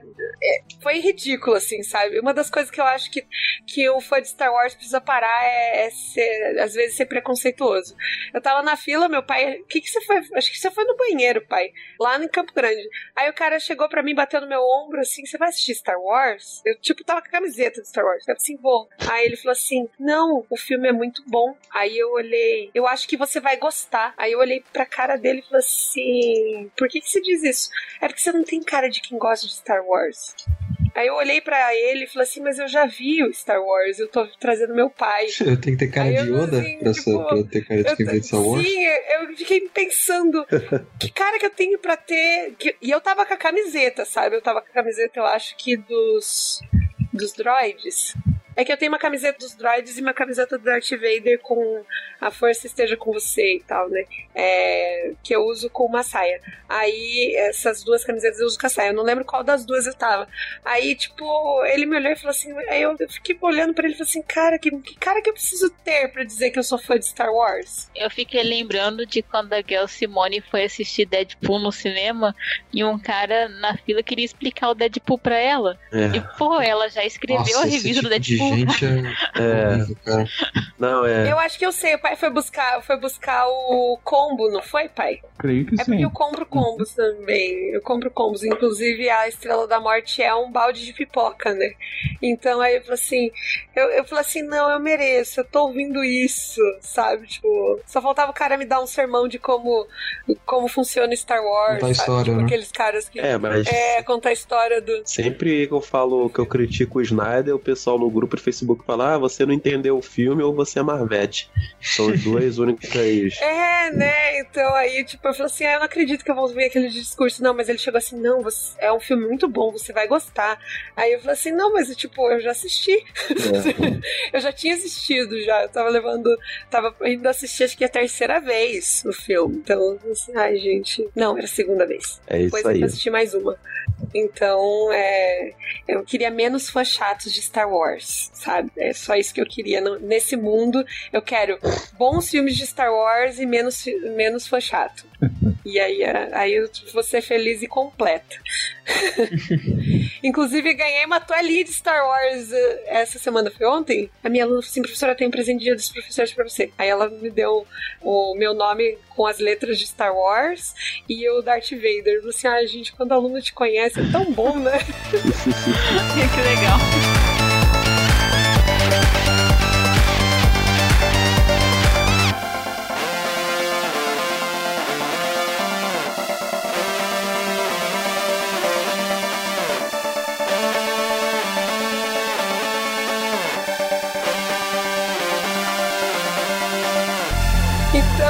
Então, gente, ó, é, vocês querem deixar alguma coisa ainda? Alguma recomendação? Porque é tem universo expandido, né? Então, vocês querem deixar aqui alguma recomendação? Eu tenho um. Só pra avisar que a Panini, a gente recitou, falou aí que o... tinha um roteiro totalmente diferente, o George Lucas tinha feito um roteiro diferente. A Panini lançou aqui no Brasil em quadrinhos, em dois volumes, esse roteiro, que eram dois, né? Ela lançou em volume 1 e volume 2, esse roteiro que é diferente, que o Luke era um cara bem mais velho, a Ida Skywalker era Starkey então toda essa loucura, o Vader com máscara de samurai, tem, foi publicado aqui no Brasil. Até recentemente, é barato, acho que uns 15, 19 reais você encontra. E é interessante ver esse, esse outro lado que deveria ser Star Wars. Né? Uhum. Então, eu deixo como recomendação os livros do Troll, a trilogia Troll, o Herdeiro do Império, começando pelo Herdeiro do Império, Deposição da Força da Força Sombria e depois o último o último comando, né? E também se alguém gosta das séries, já viu Clone Wars, eu não acho Clone Wars tão bom assim, então recomendo Star Wars Rebels, que também é muito bom, vale muito a pena. Eu tenho uma recomendação também, tá, Tamires? Faz, faça a sua recomendação. Assista Gilmore Girls. Hum, ah, não, eu ia dizer. tem Luke lá também. Que tem. é. Brincadeira. Não, eu ia dizer para você pra... que os quadrinhos de Star Wars são bem legais. O da Princesa Leia que eu tenho aqui em casa é legal porque ele se passa entre o episódio 4 e o 5, ou 5 a 6, uma coisa assim, se passa ainda num dos episódios e a, aborda um pouco mais da família dela, assim, é uma missão solo dela, assim, não é uma missão que ela vai com outras mulheres, sem os meninos, é bem legal. Então, os quadrinhos de Star Wars tem aqui no Brasil, são lançados pela Panini e vale a pena conhecer. Eles são, se eu não me, acho que são todos canônicos, os que têm sido lançados atualmente, e, e são bem interessantes. Ai, que nojenta! Ela falou exatamente o que ia falar. Tá então você fala de Gilmore Girls. tá bom, Girls. Brincadeira. Papai? Eu? Não sei, o que você gostaria de recomendar? Eu não recomendo nada, você já recomendou tudo. Não, eu só assisti os filmes, eu não assisti nenhum desenho.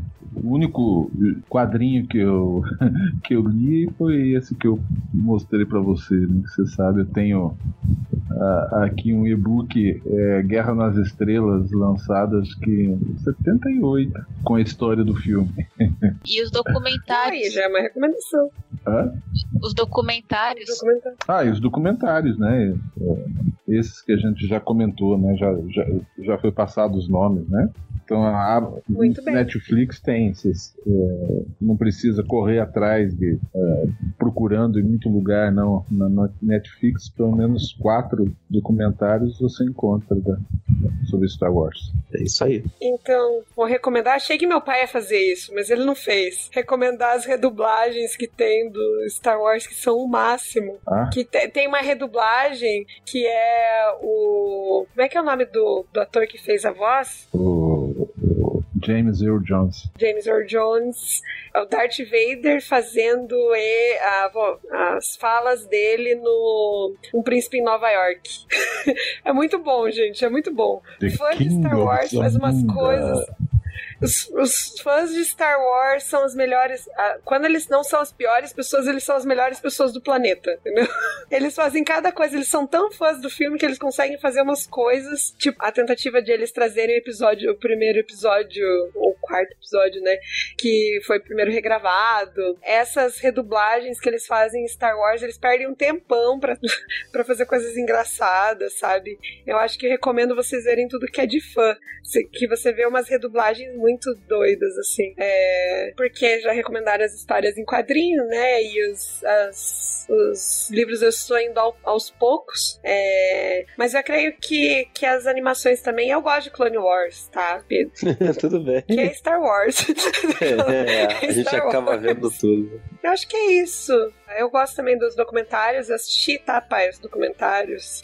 Okay. É, as histórias em quadrinhos são muito boas. Eu tô lendo a de, do Darth Vader agora, que saiu agora, as últimas que estão saindo, então tá muito boa. A da Princesa Leia é fantástica, é muito boa. É, deixa eu ver se eu tenho visto alguma coisa extra de Star Wars. Mas eu acho que não. Eu acho que, que isso é tudo pessoal, né? que a força esteja com você.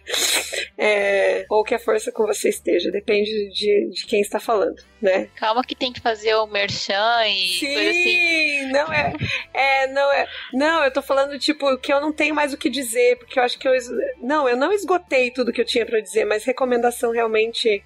Eu recomendo que você assista todos os filmes mais de uma vez por ano. Ah, tenho algo É pra que eu dizer. tenho. Eu fiquei tão tocada com a sua história de que você tava doente, assistiu Star Wars, você sentiu feliz, que lembra até hoje o gosto da comida que você tava comendo. Eu pensei, meu, eu gravei dois podcasts sobre Doctor Who, porque eu gosto bastante, então no futuro a gente grava um- uma outra coisa sobre Star Wars de novo, pra... Sim, que é porque tanto, é- então... É, é aquela coisa. Eu falei assim, eu coleciono, então eu tenho, eu tenho o almanac de Star Wars que eu comprei, que saiu especial. Eu tenho uma revista da Galileu que tem Star Wars, eu comprei só por causa de Star Wars. Eu tenho quadrinhos de Star Wars, eu tenho, eu tô mandando fazer outros quadros de Star Wars que por sinal são muito lindos que a minha amiga faz. Eu tenho várias garrafas de Star Wars, eu tenho camisetas infinitas de Star Wars, inclusive estou usando a que meu pai me deu de Natal, que é da é infantil. É, então, os meus alunos, eles já sabem. Quando saiu do os Kinder Ovos, eles perguntaram, professor, você gosta de chocolate? Assim, gosto, por quê? Aí eles vinham com Kinder Ovo pra mim, sabe? Tipo, toma, professora, eu sei que você gosta, eu comprei pra você. Então eu tenho todos os bonequinhos do Star Wars, do, do Kinder Ovo. Ok, então planeja uma nova pauta de Star Wars e a gente grava Tá, eu alguma planejo. coisa. Eu falei, uma das coisas que eu queria falar é qual seria o seu sábio de luz, mas eu falei assim, deixa pra lá, é uma discussão pra outra hora. Ok. discutir as as cores do sábio de luz, essas coisas assim. Então, estou emocionada. É sempre legal falar do que a gente gosta.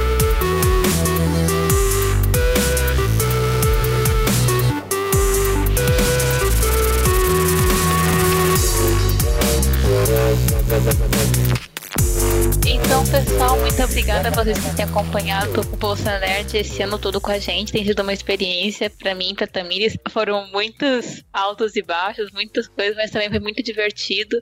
E mês que vem, esperem a gente que a gente vai fazer a nossa retrospectiva. Vamos falar como é que foi nosso primeiro ano de cast, vai fazer nossa retrospectiva do ano nerd, né? Os melhores e piores momentos. Eu tô bem animada porque desse ar eu gosto de nostalgia, então vai ser bem legal. Obrigada a vocês que estão aqui com a gente hoje. Vocês, nossos convidados, são todas pessoas que ah, apoiaram o nosso podcast desde o começo, que têm nos ajudado, que sempre dão palavras de apoio pra gente, que já nos ajudaram em outras gravações, que, que são nossos amigos. Então, muito obrigada, Jonatas, Pedro, Tio Alberto, pelo apoio imenso que vocês têm dado pra gente durante esse ano. Tem sido muito importante pra gente. E se, você, e se vocês têm algum recadinho pra dar, agora é a hora. Gente, agradeço imensamente o convite. Eu adoro falar de Star Wars, então, poxa, por mim, é, assim, é, realmente, se não fosse pelo nosso tempo, a gente ficaria daqui cinco horas, né? Bem, se vocês gostam de cinema, pode passar lá no canal claquete.com.br. Nessa reta final de ano, nós vamos dividir todo o nosso conteúdo em dois, que é comemorando o advento da Liga da Justiça, né? Fazendo podcast sobre a Liga da Justiça, analisando a carreira do Zack Snyder, analisando a forma como a Warner tratou os filmes desde o fim da era Nolan até agora. E depois também vamos falar sobre Star Wars, né? Chamando convidados de peso, como Eduardo Miranda, Drago Dirro. Então a gente vai atrás dessa galera também que falam de Star Wars há muito mais tempo do que eu. Então, se vocês gostam disso, se vocês querem saber mais, discutir com a gente, passa lá no canal Claquete, serão todos bem-vindos. E é isso. Muito obrigado pelo convite, Débora, Tamis. Tio Alberto, foi um prazer gravar com o senhor. Tava ansiosaço por isso. que bacana, né? Que a força esteja com a gente. É, precisamos. Tio Alberto, tem algum recadinho? Meu recadinho é que vocês continuem sendo essas pessoas aí, né? Tendo esses papos gostosos, sabe? É, traz a gente pro tempo de quando era criança ou, ou na época mais ou menos é, da idade de vocês, assim, né? Jovens. É, Mas continuem firme aí no, no, no, no podcast, em tudo que está diante de vocês para fazer, né? Seus futuro, aquilo que vocês têm na cabeça, têm estão esperando para fazer no, no, futuro. Então, que Deus abençoe a direção para vocês. Obrigada. E é, como eu já falei, os marmetes ficam por último. Jonatas? é, também é a mesma coisa, só tenho a agradecer. Vocês, o podcast de vocês é muito legal. Foi uma honra também gravar com o Tio Alberto, o primeiro fã brasileiro do. a sensação que dá é que é o primeiro fã brasileiro de Star Wars.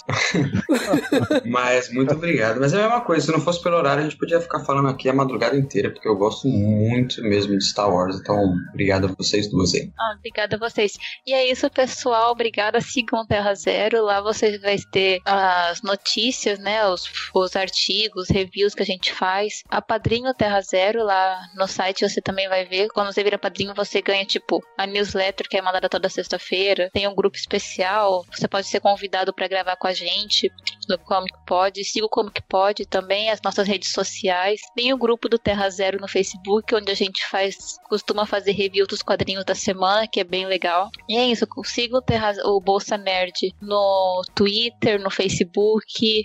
A gente também tá fazendo uns vídeos. A gente tá se virando, aprendendo com isso ainda. E tem as camisetas que a gente lançou do Ask Me About My Feminist Agenda e Me The Hero, que foi a campanha que nós lançamos contra a intolerância. Então, é isso. Obrigada a vocês que têm apoiado a gente e até a nossa retrospectiva. E, e é isso. Débora, Débora, Oi. a Bolsa Nerd que a gente ah, vai sortear, a Bolsa sim. Nerd que a gente vai sortear. A gente já sabe o que, que vai ter dentro. Sim, a gente vai. A gente também tá preparando uma bolsa nerd para vocês. É uma bolsa que eu mesma vou fazer. Vai ter com tecido de unicórnio, é uma graça e vai ter quadrinhos, vai ter esmalte, vai ter essas coisas.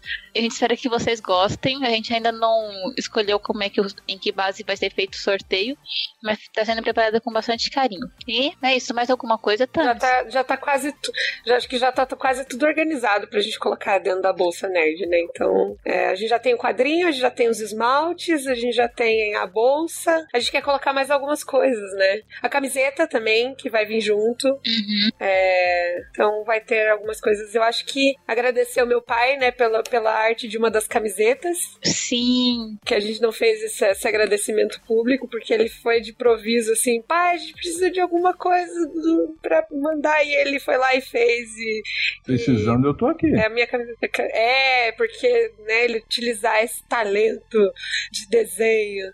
É, muito obrigada. eu queria agradecer, né, porque eu peguei ele de surpresa, assim, aí ele, o que tem que fazer? Ele falou assim, e ele fez no mesmo dia, assim, prontamente ele fez, acho que em questão de algumas horas, assim, então eu queria agradecer. Eu acho que tem que agradecer também, porque agora temos muitos seguidores, acho que na fanpage, né? A gente deu, deu uma crescida muito rápida. Agradecer a eles, né? A todos os nossos fãs, a gente manda um abraço, né? A todos que nos acompanham, acho que a gente precisa deixar bem claro. Obrigada por todo o apoio que vocês têm dado nesse ano. Eu acho que a gente vai fazer isso melhor na retrospectiva, mas eu acho que tem que ser deixado aqui o nosso agradecimento, porque só por vocês que a gente faz essas coisas, essas loucuras, assim. Sim. E como a Tami disse, a gente vai comentar isso mais na retrospectiva, mas é até uma terapia pra gente, porque a gente gosta muito desse mundo nerd. E a gente poder escrever sobre isso na fanpage, poder conversar no podcast, é uma coisa muito divertida pra gente. Então, é uma coisa que a gente faz com muito carinho, com muito amor, porque a gente gosta muito desse universo, né? Então, a gente tem se esforçado para fazer algo com qualidade para vocês. A gente tem buscado se aperfeiçoar, mas a gente vai contar mais isso no podcast que vem tá? A gente vai. Não, falar, falar de Star Wars hoje até me enrosquei um monte, porque, tipo, é emocionante, sabe? Tipo, você, você assumir quem você é e, e ser quem você é, e você ver que, que as pessoas compartilham das mesmas coisas com você, porque às vezes você se sente isoladinho lá no seu cantinho, né? Mas é muito bom. Eu acho que é um. Como você falou, é, é terapêutico. A gente se vira nos 30, a gente faz, às vezes a gente fica cansado, mas vale muito a pena no final. Então, Sim. acho que esse é o agradecimento. E é isso. Obrigada, pessoal. Tchau e que a força esteja com vocês. Que a força esteja com vocês. Tchau. E até a próxima.